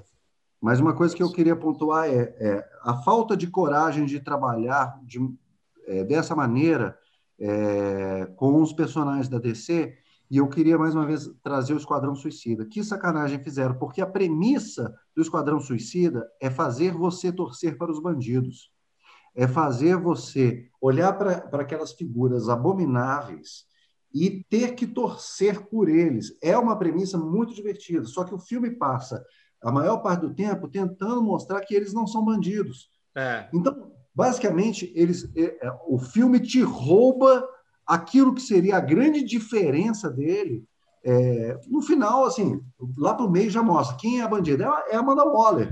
Quem são os mocinhos? Eles, eles são recheados de valores, Tem uma cena do bar que é simplesmente ridícula, Sim. em que eles ficam basicamente justificando por que, que eles Sim. fizeram determinadas coisas, o tanto Sim. que eles são. Eles têm uma aura, eles saíram quase É. com, com, com Cara, eu de não- anjo. lá. Eu não gosto de, de- eu não gosto de times de vilões, nem nos quadrinhos, nem no cinema. Não gosto dos, do Sexteto Sinistro, nunca gostei do Esquadrão Suicida, não gosto dos Thunderbolts, que ganharam sobrevida na Guerra Civil. É, é assim, eu, eu acho que não cabe. Vilão é vilão, mocinho é mocinho. O único que trabalha bem com isso, para mim, com essa temática, são os X-Men. E aí você Uhum. pega, eu pego para mim o melhor exemplo de todos é Magneto. o Michael Fassbender como o Magneto no, no Primeira Classe. É. Sabe assim, cara, que ele chega ali, que ele entra, chega na Argentina lá e acha um cara e mata o cara sem dó e tal. Tipo assim, ele não é um vilão. O Magneto não é um vilão. Ele é um. Assim, velho. Você é, você é, o- é matou cinza, judeu. te cinza. É matar e pronto maravilhoso isso. Falta muito isso em filme de herói. sabe? Só que os vilões, por exemplo, Esquadrão Suicida, até nos quadrinhos, é caricato demais. Tipo assim, você está com uma bomba na cabeça, se você não fizer o que a gente mandar, a sua cabeça vai explodir. Sabe aquela coisa assim? Eu, eu não, não, não, não é para mim, não gosto, não, não acho que se traduz bem no cinema. Mas enfim, tem gosto para tudo e o universo dos quadrinhos é legal por causa disso, porque você pode imaginar o que você quiser É. ali. Mas o que me incomoda do filme é eu gostaria que eles fossem vilão até o final. E eles não são. No final, é, sei lá, 20 minutos eles já estão mostrando o quanto que eles são legais. Poxa, não era Mas, isso. mas aí o problema tá no Will Smith ali, né? O Smith, ele ser, ele ser um vilão. Ele não, ele não faz vilão, né? Começa Ah, ali. sei ele lá. tem que ser herói, né? Ele é um ator Ah, limitado, ele né? faria- Não acho, não. Eu gosto muito do Will Smith. Não fale mal de Will Smith. Ixi, ixi. Ah, ele- mas- Você ele vai me deixar um maluco no pedaço. Mas ele, ele Não, faz ele é vilão, muito não, bom como Lucas. Fresh Prince, mas eu acho ele limitado, velho. Mas é dele, ele não faz vilão. Então a transformação dele ali em Uai, herói. velho, mas eu te dou o atirador. Deathstroke, eu te dou o Deathstroke, e aí, não, mas eu não faço um vilão. Uai, amigo, então você vai fazer outra coisa. Vai fazer Mas, Matrix, que- então, mas, mas o que, que ele virou? Ele virou um A herói, esposa né? dele Ele tava fez, hein? A esposa dele Tanto que- fez. O- Olha a base que deram pra ele nesse filme. Ele tá ali, ele foi preso, ele tem uma família, ele tá preocupado com isso. É muito louco esse quadro O Deathstroke, velho, sabe? Assim, porra, velho, o cara é o maior assassino de aluguel do universo DC, entendeu? Aí não, o cara tem uma fa... ele foi forçado a fazer aquelas coisas. Sim, exatamente. Porra, velho.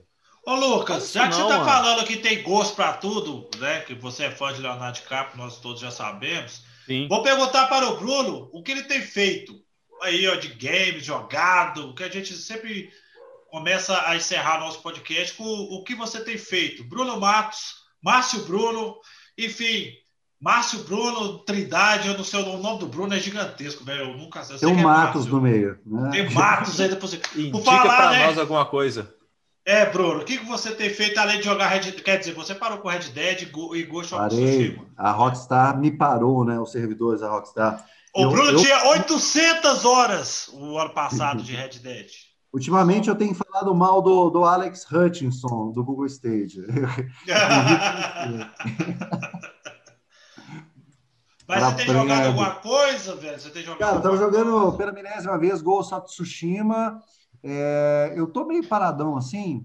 Eu joguei Máfia. é, assim, eu voltei a jogar Unity, Assassin's Creed Unity.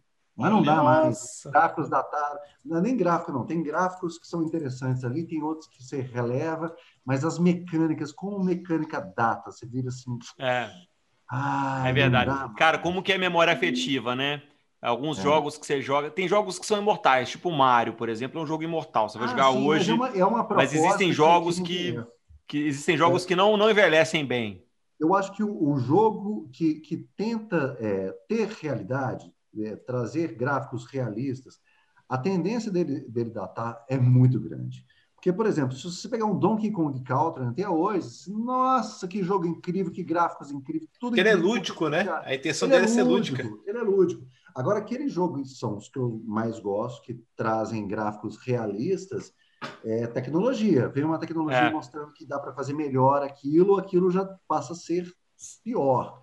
Mas é, é porque eu estou vendo muita coisa sobre Revolução Francesa, eu gosto muito de história, então ah, você, ah, eu vou entrar de novo em é, nos lugares históricos. Então eu vou para Assassin's Creed aí, a Ubi fazer. É um excelente museu o jogo também, né? Falar é. nisso. Ah, meu Deus, cara, é incrível. Você imaginar é, é, aquelas ruas de Paris antes da Champs-Élysées, como era fácil fazer uma barricada e, e tocar o terror lá. É. E tocaram, né? É, e tocaram. E tocaram Aqui. Você falando de gráfico datado é interessante. Hoje de manhã eu estava tava assistindo uns vídeos na, na internet e vi um, um vídeo retomando a história do Driver. É um jogo muito legal, né, para o PlayStation 1 e jogo datado, viu? Como é muito. feio, poligonal, os carros poligonais, e ele tem joga muito com carro musculoso e tal, aqueles uhum. landauzão, mas o jogo datado, viu? O jogo ah. que não envelheceu bem foi o Driver, ah, viu? Tem, tem um jogo que já saiu datado, né? Que é o Avengers aí. Nossa senhora, não fala não, não pode. Não, não, não vou entrar nessa, não. É, Ô decepção. Já... Ou decep... É, é a segunda decepção pau, né? desse ano para mim. A primeira foi conhecer o né? Júlio. Já, já metemos o pau nele, já, Bruno. Já okay, falamos mal dele. Okay. É... é, pois é, exatamente. Aquela coisa que a gente. O universo gigantesco, os caras não saem de, de Pompéu, não saem de Carandaí, velho. Vai conhecer Belo Horizonte, vai conhecer Rio de Janeiro, São Paulo, vai, vai sair daquele, daquela parte ali. Enfim, Com já certeza falamos. Carandaí é melhor. Se tivesse ah, Carandaí, tava bom. Ah, é. eu sabia que ele ia puxar podia ter o Podia ter o Avengers Carandaí Edition. É, Nossa, boa. Assim, Você joga um Capitão Caranda. É. ô, ô, Júlio, além de perder para Fernanda nos board games aí que eu tô sabendo, o que mais o, o senhor tem feito? Além disso. Depois desse deslize meu aí, eu parei de jogar board game com ela, entendeu? Agora. Melhor é o deslize. O cara classifica a derrota dele como um deslize. Não, ele já anunciou um jogo para vender. Foi um equívoco. O, o jogo que ele equívoco. perdeu já tá vendendo, viu, galera? Inclusive, aí procura o Júlio nas redes sociais. Ele já tá Nada, só jogou pela janela. Tem jogo ah, mais não. Já... Ah, ixi. Então. Ah, meu cachorro comeu. Acabou. Pode jogar mais ele, não.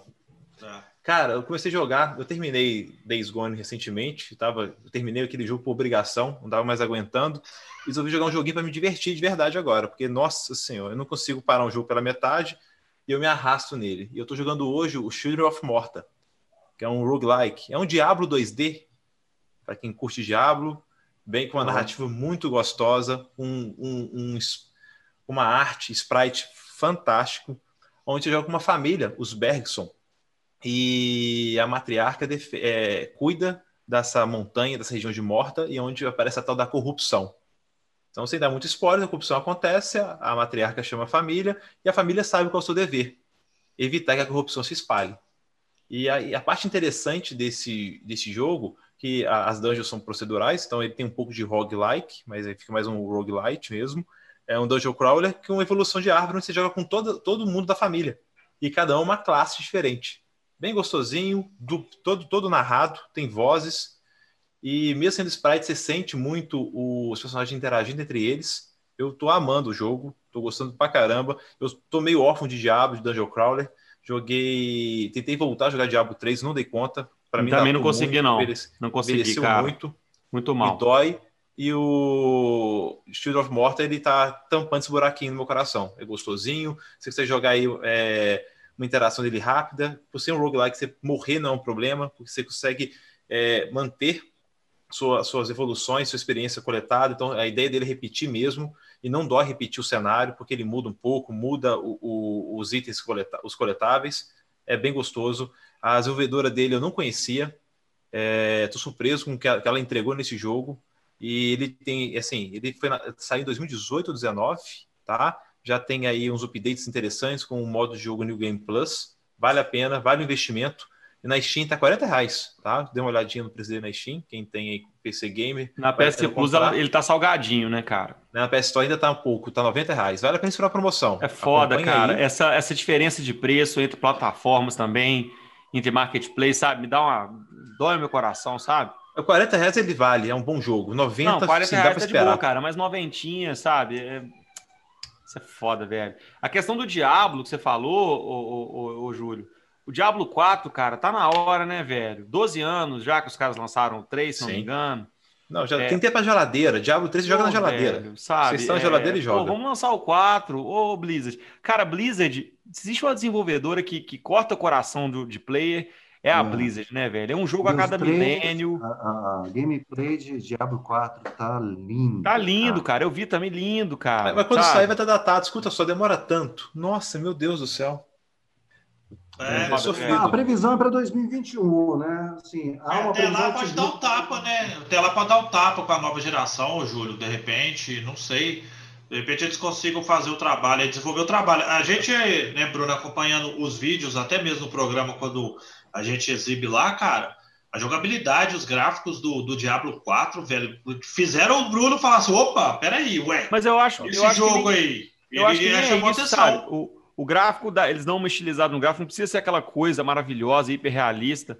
É só não, trabalhar não bem é, mecânica, é. trabalhar bem é, o mapa. Isso, é, é, por isso que eu recomendo o Shield of Morta. Ele acho que ele revitaliza o estilo do Diablo, sabe? Ele revitaliza isso com uma narrativa linda. Porque o gráfico assim, não é um gráfico realista, é sprite. Então, é, não precisa me trazer um gore ali, um gráfico super realista para poder me manter o interesse.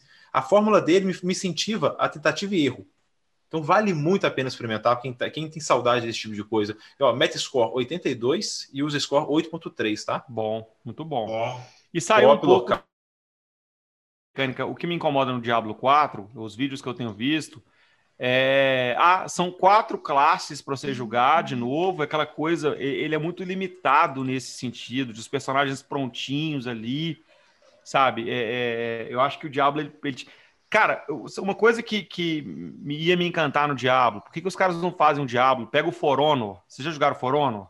Sim. Uhum. A estrutura de loot do For Honor é muito legal, cara. Você vai pegando peça de armadura e vai montando o seu guerreiro e tal, não sei o quê. Por que, que não, não, não adapta isso para o Diablo, sabe? De você poder customizar melhor o seu herói, você trabalhar mais com a classe, fazer uma skill tree mais bacana.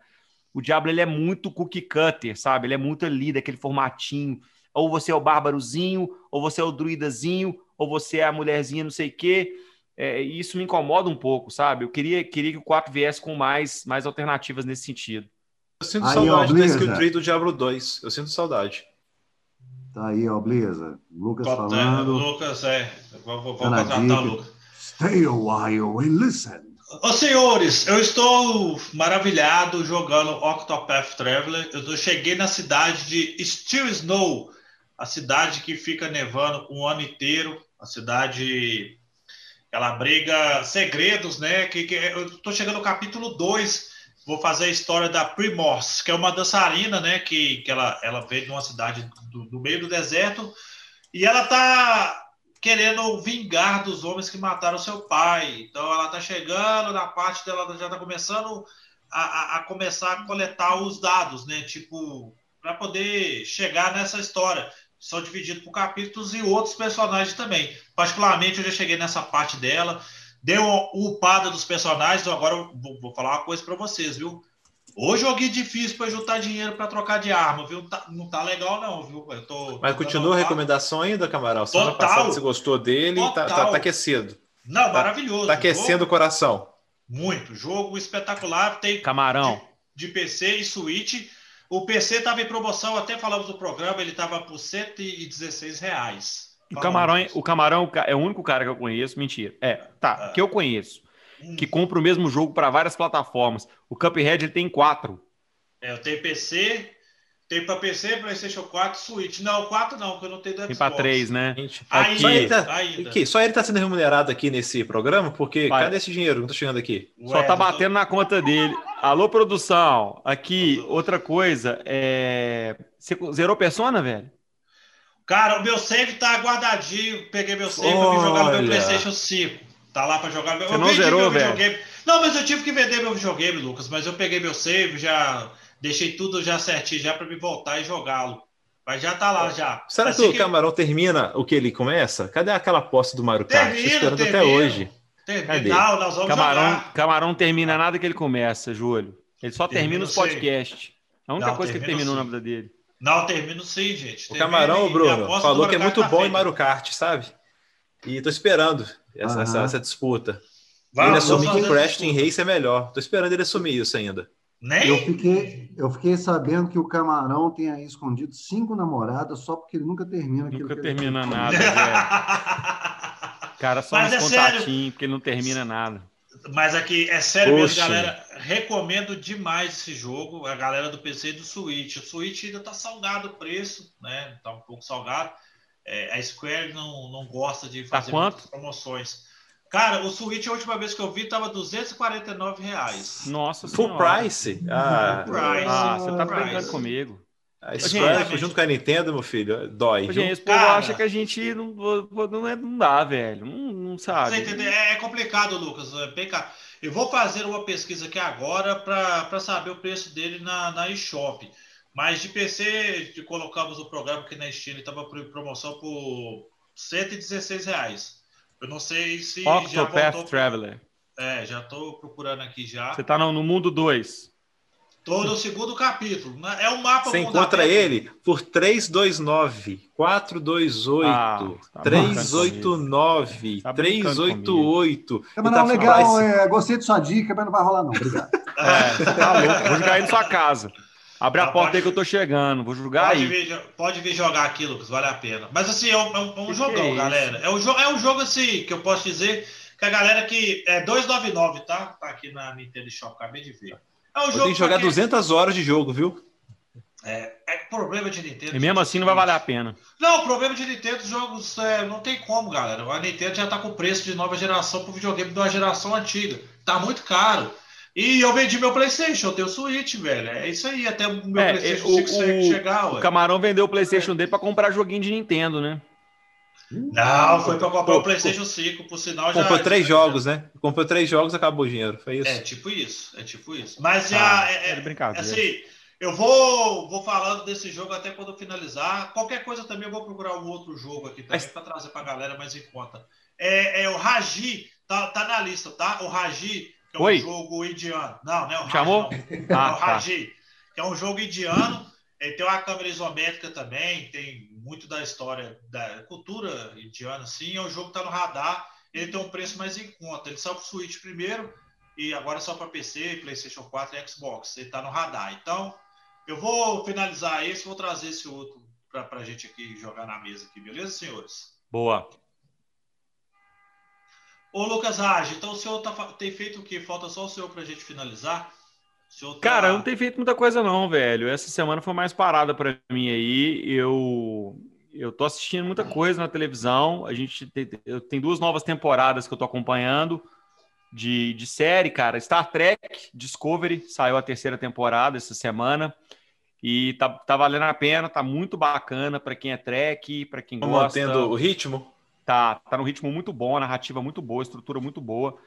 É, o Cara, não gostei de Picar, né? Tava na Amazônia, Star Trek Picar, não gostei, fiquei decepcionado. O Jean-Luc é meu capitão favorito e eu não curti a série. E aí veio o Discovery para tapar esse buraquinho no meu coração. Eu que sou muito fã de Star Trek, tô muito feliz com essa temporada nova. Já tem dois episódios disponíveis na Netflix. Outra série que eu peguei também, gosto muito de sci-fi, Twilight Zone, segunda temporada na Netflix também, um, um, uma repaginada na série, produção de Jordan Peele muito bom, vale a pena os episódios, antologia, cada episódio conta uma história diferente. E para precisando fechar... encaixar uma série com a esposa aí, vale a pena? Porque vale, acabamos de ver é todos legal, que cara, Não dá medo, é, é, legal, dá para assistir, os episódios legais. Ah, uma série muito legal, cara, que eu descobri essa semana, chama Social Distance. Tem na Netflix, tá? É antológica também, episódios independentes que conta a história de pessoas que estão lidando com a pandemia, distanciamento social. São histórias fictícias muito legais. Envolve isso aqui que a gente está usando, plataformas de distância, e, e, cada história tem uma, uma, uma, moralzinha no final. Social Distance, muito bom, vale a pena. Para fechar, Camarão, novidade aí na Amazon, segundo filme de Manema Borat. Great success! Nossa. Bacana o filme, vale a pena assistir. Vale a pena? Vale, nota 6, cara, nota 6. Passa vale de ano, né? Como é que é? Passa de ano? Passa de ano. É uma diversão legal, um filme curtinho. Sacha Baron Cohen sempre bom como, como Borat. Borat Zagdiev, agora com uma companheira, né? Acompanha ele ali. Não vou dar spoiler no filme. Tem uma cena muito polêmica, tá dando o que falar. Não é melhor que o primeiro, mas vale a pena quem tem Amazon aí dar uma conferida em Borat Subsequent Movie Clip. É o Borat 2 aí. Eu sofri um pouquinho vendo ele, viu? Eu sofri um pouquinho assistindo o segundo. Não sei é. se o tempo mudou ali, é, sei lá, a gente evoluiu um pouquinho, mas gerou uns constrangimentos. Não envelheceu tão bem, né, Júlio? Exatamente. Mas assim. Não, peraí, críticas... o primeiro não te constrangeu? Na época que eu assisti, e vamos pôr assim, constrangeu, mas não doeu tanto. Esse tem um constrangimento e tem algumas dores sociais nele. É. Eu acho que esse é mais forçado. O, o, o Sasha força um pouco mais algumas interações. Em alguns momentos eu acredito que ele esteja trabalhando com atores. Porque... Não é possível, como a pessoa não interage, não, não se revolta é... com o que acontece. Isso me incomodou é... bastante. E o Borat, o Borat é muito conhecido, então ele até ele tem umas, umas estratégias que ele usa para não ser reconhecido, porque não pode sair na rua de Borat porque todo mundo conhece. Uhum. Mas, enfim, vale a pena assistir para conferir a crítica social. Ele tem uma série, cara, é, em que ele faz uma coisa muito semelhante, chama This is America, que é muito interessante também, que ele se disfarça de personagens para mostrar o absurdo da cultura americana. Ele é um grande crítico da cultura americana. O que me incomoda muito, na verdade, no Borat, sempre me incomodou, é a crítica dele ao Cazaquistão, à cultura cazaque. Eu acho que ele pega muito pesado com, com o Cazaquistão. Ô, ô, Lucas, acho que é Who is America. Who is America, né? É, Who is America, Isso. boa. Who is America. Isso. Isso. Ô, ô senhores, aí, camarão. boa. Agradecer aqui a participação de Bruno Matos aqui conosco, nosso, nosso humilde podcast aqui. No nosso Márcio Bruno Matos. Já tem o da Trindade aí também, viu? Tem Trindade aí no negócio. É bem Assassin's Creed, quase, né? Enfim. O prefeito de Carandaí. Exatamente. Bruno, muito tudo obrigado. Certo em novembro. Opa! Bruno, valeu, mano. Obrigadão por ter participado com a gente aí, ter enriquecido o nosso debate aí, agregado conteúdos aí. É, o Bruno Matos gosta de falar pouco, mas aí hoje aqui ele falou bem, falou pouco, mas falou muito. Vamos dizer assim. Brincadeira, viu, Bruno? Eu gosto de pegar do seu pé, você pega no meu pé pra caramba também. Mas obrigadão, meu amigo, de é verdade. É, é, exato, exato. A gente pega no pé das pessoas que a gente gosta, cara. A gente sabe disso. Então, brigadão, mano. Valeu aí. Muito obrigado. Gente, tinha, tinha, que pegar ela no pé? Nossa, eu tô pegando o lugar errado. Desculpa, gente. Meu Deus! Esse tempo todo. Nossa, velho! Não, era você? Por isso que o Bruno tá animado todo. desse jeito na, no podcast. Tá pegando ali, então. Cara, Nossa, é, meu Deus. Nada à parte, é, agradeço. Sempre quando quiser, semana que vem, se vocês quiserem de novo, estarei aqui, se possível, para falar com pessoas agradáveis sobre assuntos que me agradam. Boa. Ô, Bruno, o nosso produtor está falando para você falar das suas redes sociais. Onde é que a galera te encontra aí? Oh, Bruno Matos Real é o meu Instagram, é, estarei lá. É, e eu estou capitaneando também, estou produzindo um artista, é, é, chama O Ricardo Amado, é o Instagram, você pode ir lá, é, a gente está dando uma força aí para o camarada e vai lá. Não merece essa força não, aquele crápula. Não, não merece, definitivamente. É do mau caráter. Mas tá me pagando, né? Então... É, aí tem que falar, aí tem que falar. Aí tem que falar. Acho tá justo. Aí. Senhores, muito obrigado mais uma vez. Lucas Raj, Júlio Galval. Tamo junto. A, a, nossa voz da consciência ou voz da consciência? Finaliza aí, vou dar a, a, a, voz da consciência que vai finalizar o nosso podcast hoje. O doutor Samir, apareça. Doutor Samir. Gostou? É, muito obrigado pela audiência a todos. E, por favor, se inscrevam no canal para acompanhar os próximos lançamentos. Muito obrigado e até a próxima. Nossa, oh. viu? Ele me lembrou a GLaDOS. Oh. Vocês lembram da GLaDOS? A GLaDOS do portal? Não parece ah, a GLaDOS? Verdade, verdade. Eu queria fazer um teste, que é o seguinte: pegar a foto do Samir e aí eu vou recitar um texto de The Witcher com a foto dele. Vocês vão ver que isso faz sentido. Tem como botar a foto dele. O cara é o Vezemir, né, velho? Vamos providenciar essa parte aí, viu? Já tá anotado aí, viu? Pro... Vamos providenciar. Sugestão, então.